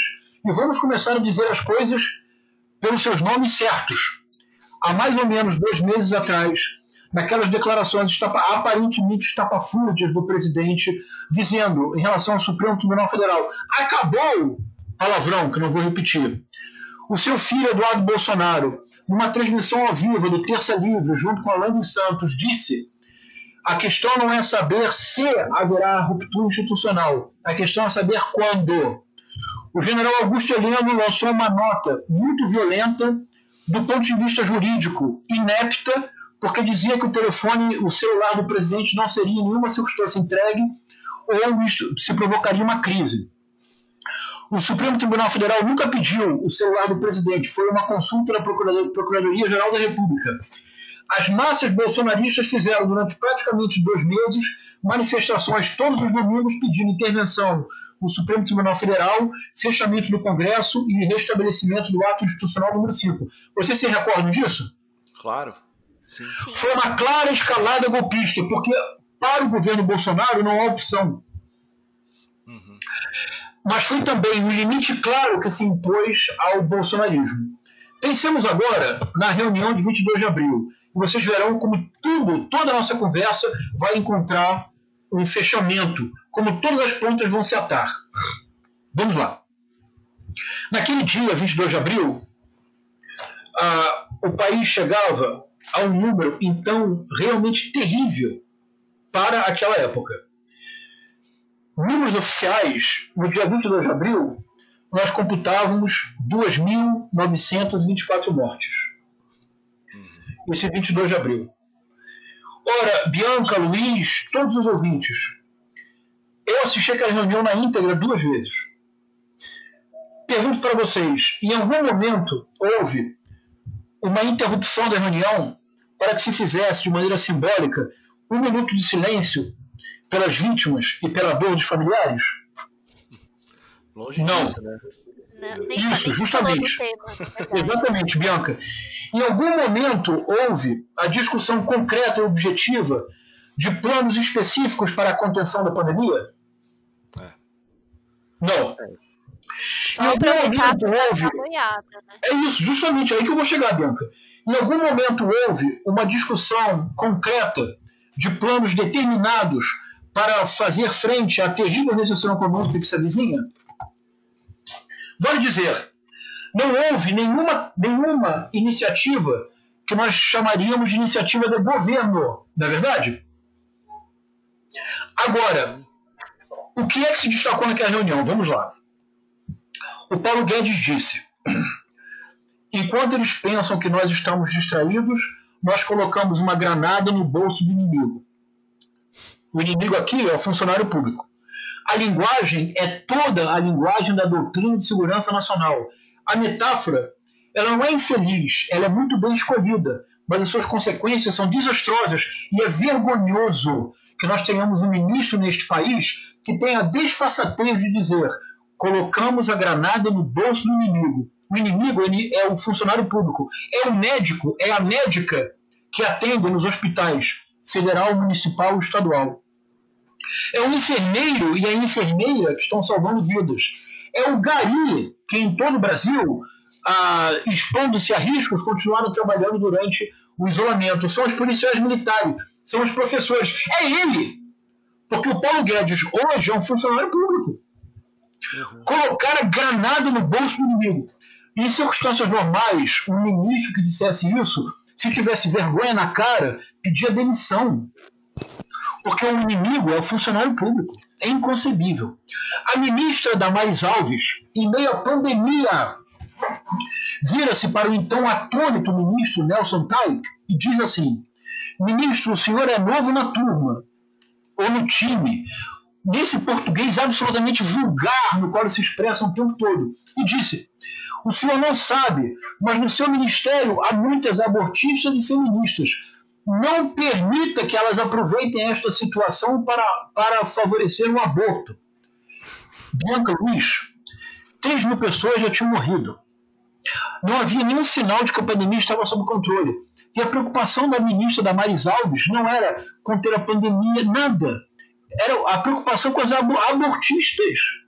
É a doutrina de segurança nacional em jogo. É a matriz narrativa do Orville. É o sistema de crença Olavo de Carvalho o ministro Ricardo Salles, no que talvez tenha sido a disfarçatez a maior de todas. Algo que me envergonha profundamente, o ministro Ricardo Salles disse: vamos aproveitar enquanto os olhos da imprensa estão voltados para, para a Covid-19 e vamos passar, e vamos passar de boiada na legislação infralegal. É, é simplesmente inconcebível que esse cidadão, depois que esta fala, sua fala veio a público, como é possível que ele não tenha mudado de país, que ele não tenha feito cirurgia plástica para mudar de rosto? Como é possível que ele não se envergonhe de si mesmo? Pois bem, que, que nós estamos vendo? Ah, é que o governo Jair Messias Bolsonaro ele é o primeiro movimento político da história brasileira movido pelo ódio, cujo conteúdo não é propositivo, é destrutivo mas, segundo a matriz narrativa do Ovil, sofisticada, universalizada e difundida pelas redes sociais, pela pregação do Lavo de Carvalho por duas décadas, e expressa de maneira bastante clara para 30 milhões de brasileiros, pelo documentário da, da produtora audiovisual 1964, O Brasil entre Armas e Livros, a narrativa é em 1964, os militares ganharam, ganharam uma batalha importante, porque tomaram poder através das armas, mas perderam a guerra, porque não cuidaram com suficiente atenção dos livros. Por isso, o Brasil entre armas e livros.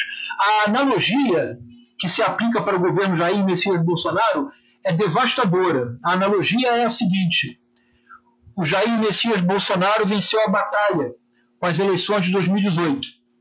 Mas a batalha das eleições não é importante. O que realmente importa é a guerra. A guerra implica a destruição das instituições associadas às seguintes áreas: educação, ciência, tecnologia, meio ambiente, cidadania, direitos humanos, cultura.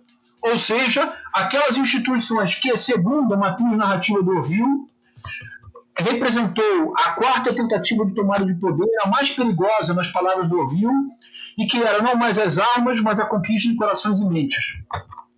É isso que permite estas sandices e tolices que se dizem sobre o método Paulo Freire, porque faz parte desta mesma matriz narrativa. Isso nos coloca diante do mais brutal e perigoso desafio que a democracia jamais enfrentou no Brasil o governo Jair Messias Bolsonaro é um governo enquanto arquitetura da destruição.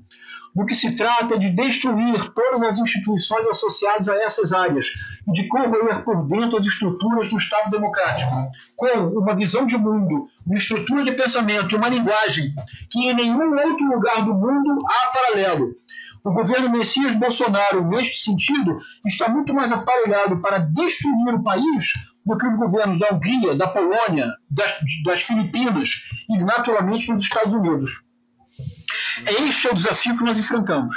Ou nós deciframos esta esfinge e todo o meu trabalho caminha nesta direção, ou nós seremos por ela devorados, todos nós.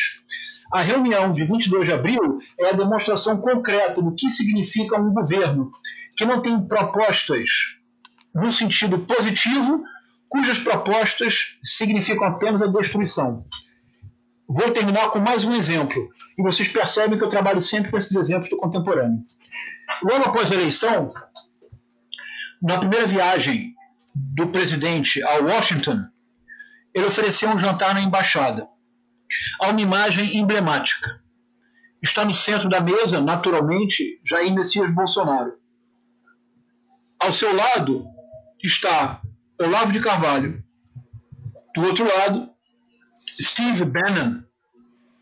Todos vocês viram essa foto emblemática. O Olavo de Carvalho propõe um brinde e ele diz que o governo dele começará por destruir mais do que construir.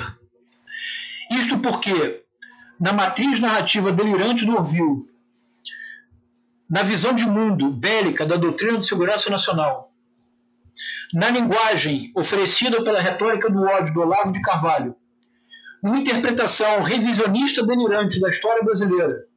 Em 1964, os militares tomaram poder, mas unicamente para permitir que a esquerda, de fato, se tornasse, entre aspas, dona do país, como ele diz, como eles dizem, através da infiltração em todas essas instituições, de modo tal que não adianta chegar ao poder pelas eleições, pelo voto, porque as instituições estão a tal modo aparelhadas que a única possibilidade de um dia governar e vencer a guerra é primeiro começar pela destruição sistemática das instituições.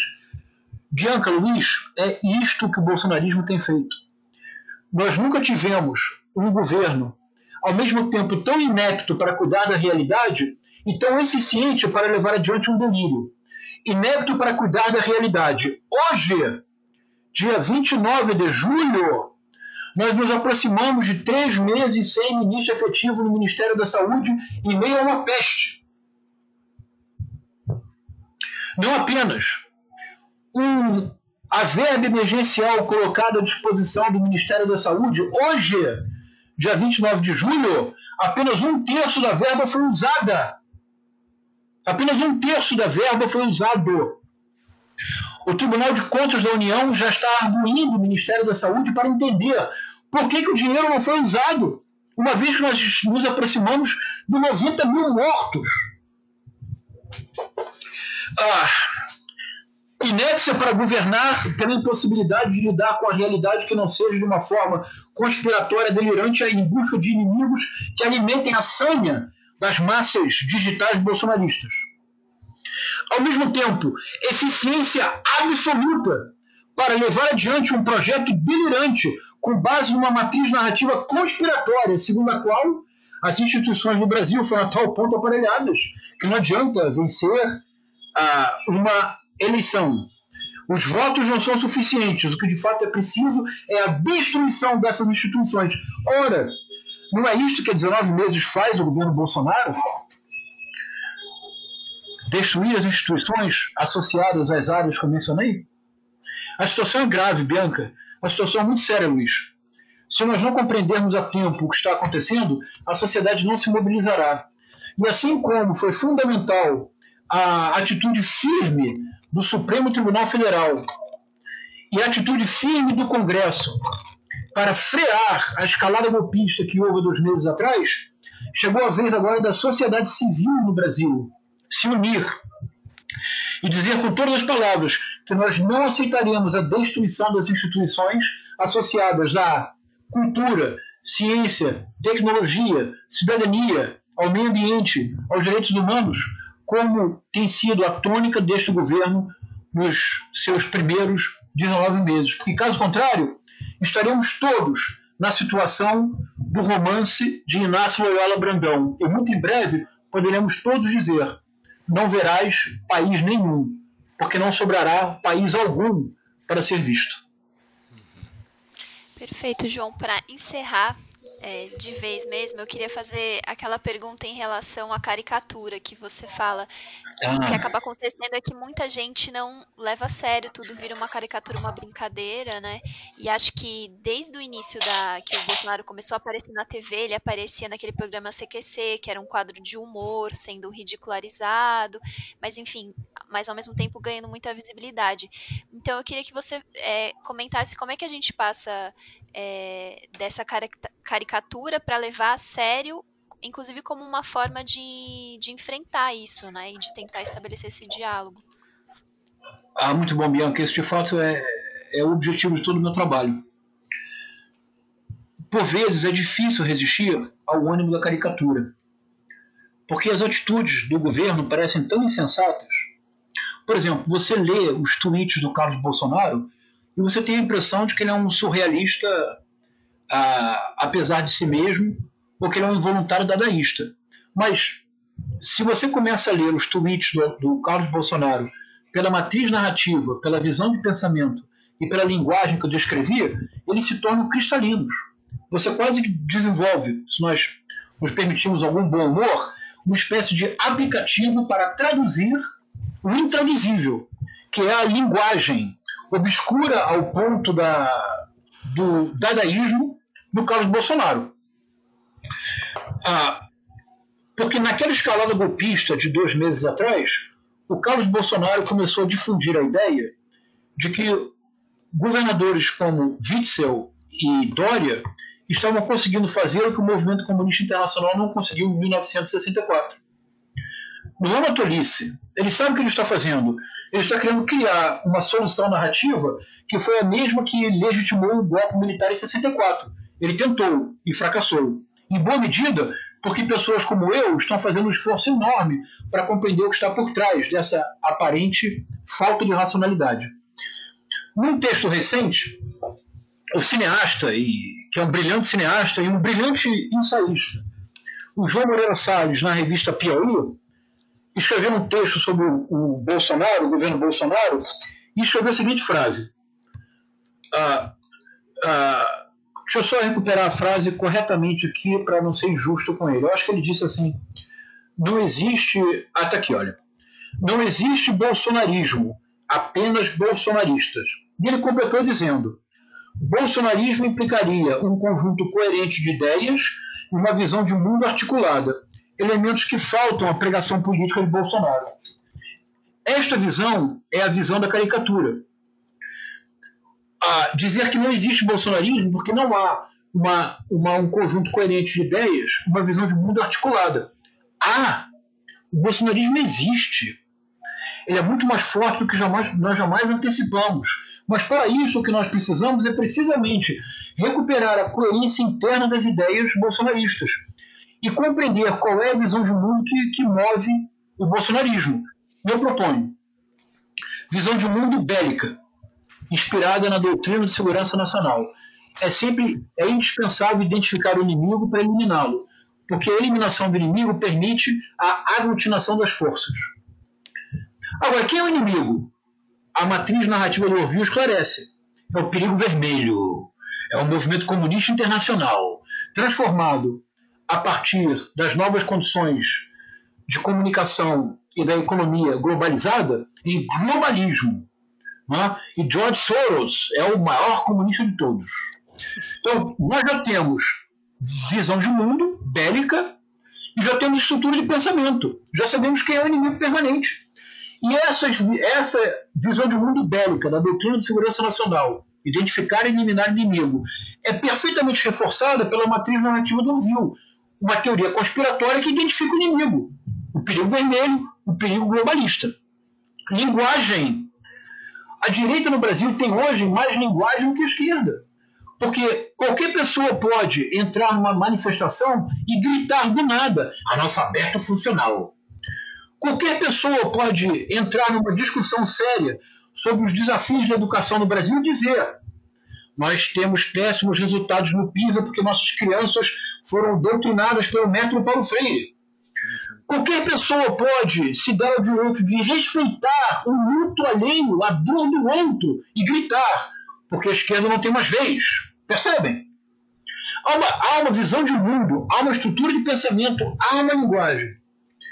Se nós abandonarmos a caricatura e passarmos a caracterização, nós poderemos então mostrar para a sociedade brasileira que esta visão de mundo bélica, que a estrutura de pensamento bolsonarista e que a retórica do ódio não podem senão produzir um governo enquanto arquitetura da destruição.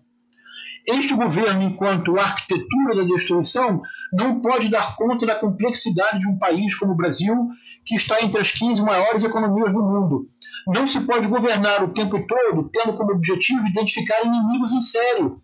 É preciso, em algum momento, lidar com a realidade de forma objetiva, compreender que há problemas reais e que há soluções que têm caráter objetivo compreender que há uma pandemia, não é uma gripezinha, nos aproximamos de 90 mil mortos, não vamos oferecer cloroquina para emas, nem vamos oferecer cloroquina como se fosse hóstia para uma multidão, multidão, multidão não, para um punhado de bolsonaristas bestializados. A sociedade precisa compreender que o nosso dilema, que é paradoxal, é o êxito do bolsonarismo implica necessariamente o fracasso do governo Bolsonaro. Não pode haver governo Bolsonaro sem o êxito do bolsonarismo. É um círculo vicioso. O resultado será a destruição das instituições que nós levamos décadas, desde a Constituição de 1988, para erigir. Nós não podemos permitir que isso aconteça. Mas, Luiz e Bianca, isso só não acontecerá se nós realmente caracterizarmos a dinâmica interna deste movimento, porque então nós compreenderemos que este movimento é o primeiro movimento da história política brasileira movido inteiramente pelo ódio, com o desejo de destruição completa do outro, de tudo aquilo que não seja espelho. Um movimento que é, na verdade, não uma proposta específica de governo ou um projeto determinado de país. E aqui, Bianca, e aqui, Luiz, é natural que haja alternância no poder. É natural que depois de quatro governos de esquerda, que surja um governo conservador de direita e que tenha, de maneira legítima, porque foi apoiado pela população, um projeto diferente de governo, mais liberal, menos estatista, mais conservador, menos progressista. Essa alternância do poder é fundamental, mas o governo Bolsonaro não tem projeto de poder. O seu único projeto é o poder. O seu único projeto é ser um governo enquanto arquitetura de destruição. Eu terminaria então, Bianca Luiz, recordando os versos impressionantes do, do poeta alemão do século XVIII, Friedrich Hölderlin, no poema Patmos. O que ele diz é para nós uma esperança. Ele diz: Mas onde há perigo, cresce também o que salva. Só o que nos pode salvar hoje é caracterizar a dinâmica interna do bolsonarismo, mas mais do que isso, recusar a retórica do ódio, aquela que somente vê no outro um inimigo a ser eliminado e voltar a abraçar no espaço público brasileiro, mas não apenas no espaço público, nos nossos espaços privados, com os nossos familiares e amigos, nos grupos de WhatsApp, nas nossas redes sociais, que nós abracemos de maneira deliberada e consciente a ética do diálogo, na qual o outro é sempre um outro eu, e a diferença somente me enriquece. Creio que aí nós poderíamos então pensar no verso de Hölderlin não apenas como um verso, mas como uma proposta de futuro. Mas onde há perigo, cresce também o que salva. Perfeito, João. Muito obrigado. João, obrigada pela entrevista, pelo seu tempo para conversar com a gente. Foi ótimo. Imagina, eu que agradeço pela paciência de vocês. Eu talvez tenha falado muito, fiquem absolutamente à vontade para cortar o que quiserem. O importante é que essa reflexão seja fecunda e estimule outras reflexões. Muito obrigado pelo diálogo e pela paciência de vocês dois.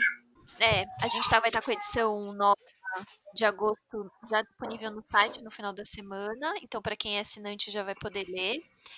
E lembrar que a edição impressa, por enquanto, não vai estar tá nas bancas, então você tem que fazer a assinatura para poder receber em casa e continuar acompanhando. É isso. E aí, quem quiser assinar é diplomatic.org.br barra assine. Ótimo, Bianca, é bem lembrado. Muito bem. Acho que é isso. Até semana que vem, é gente. Isso. Até. Tchau, tchau.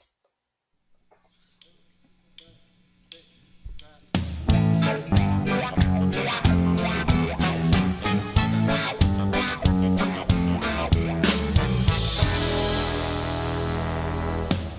assunto agora é a cultura da paz.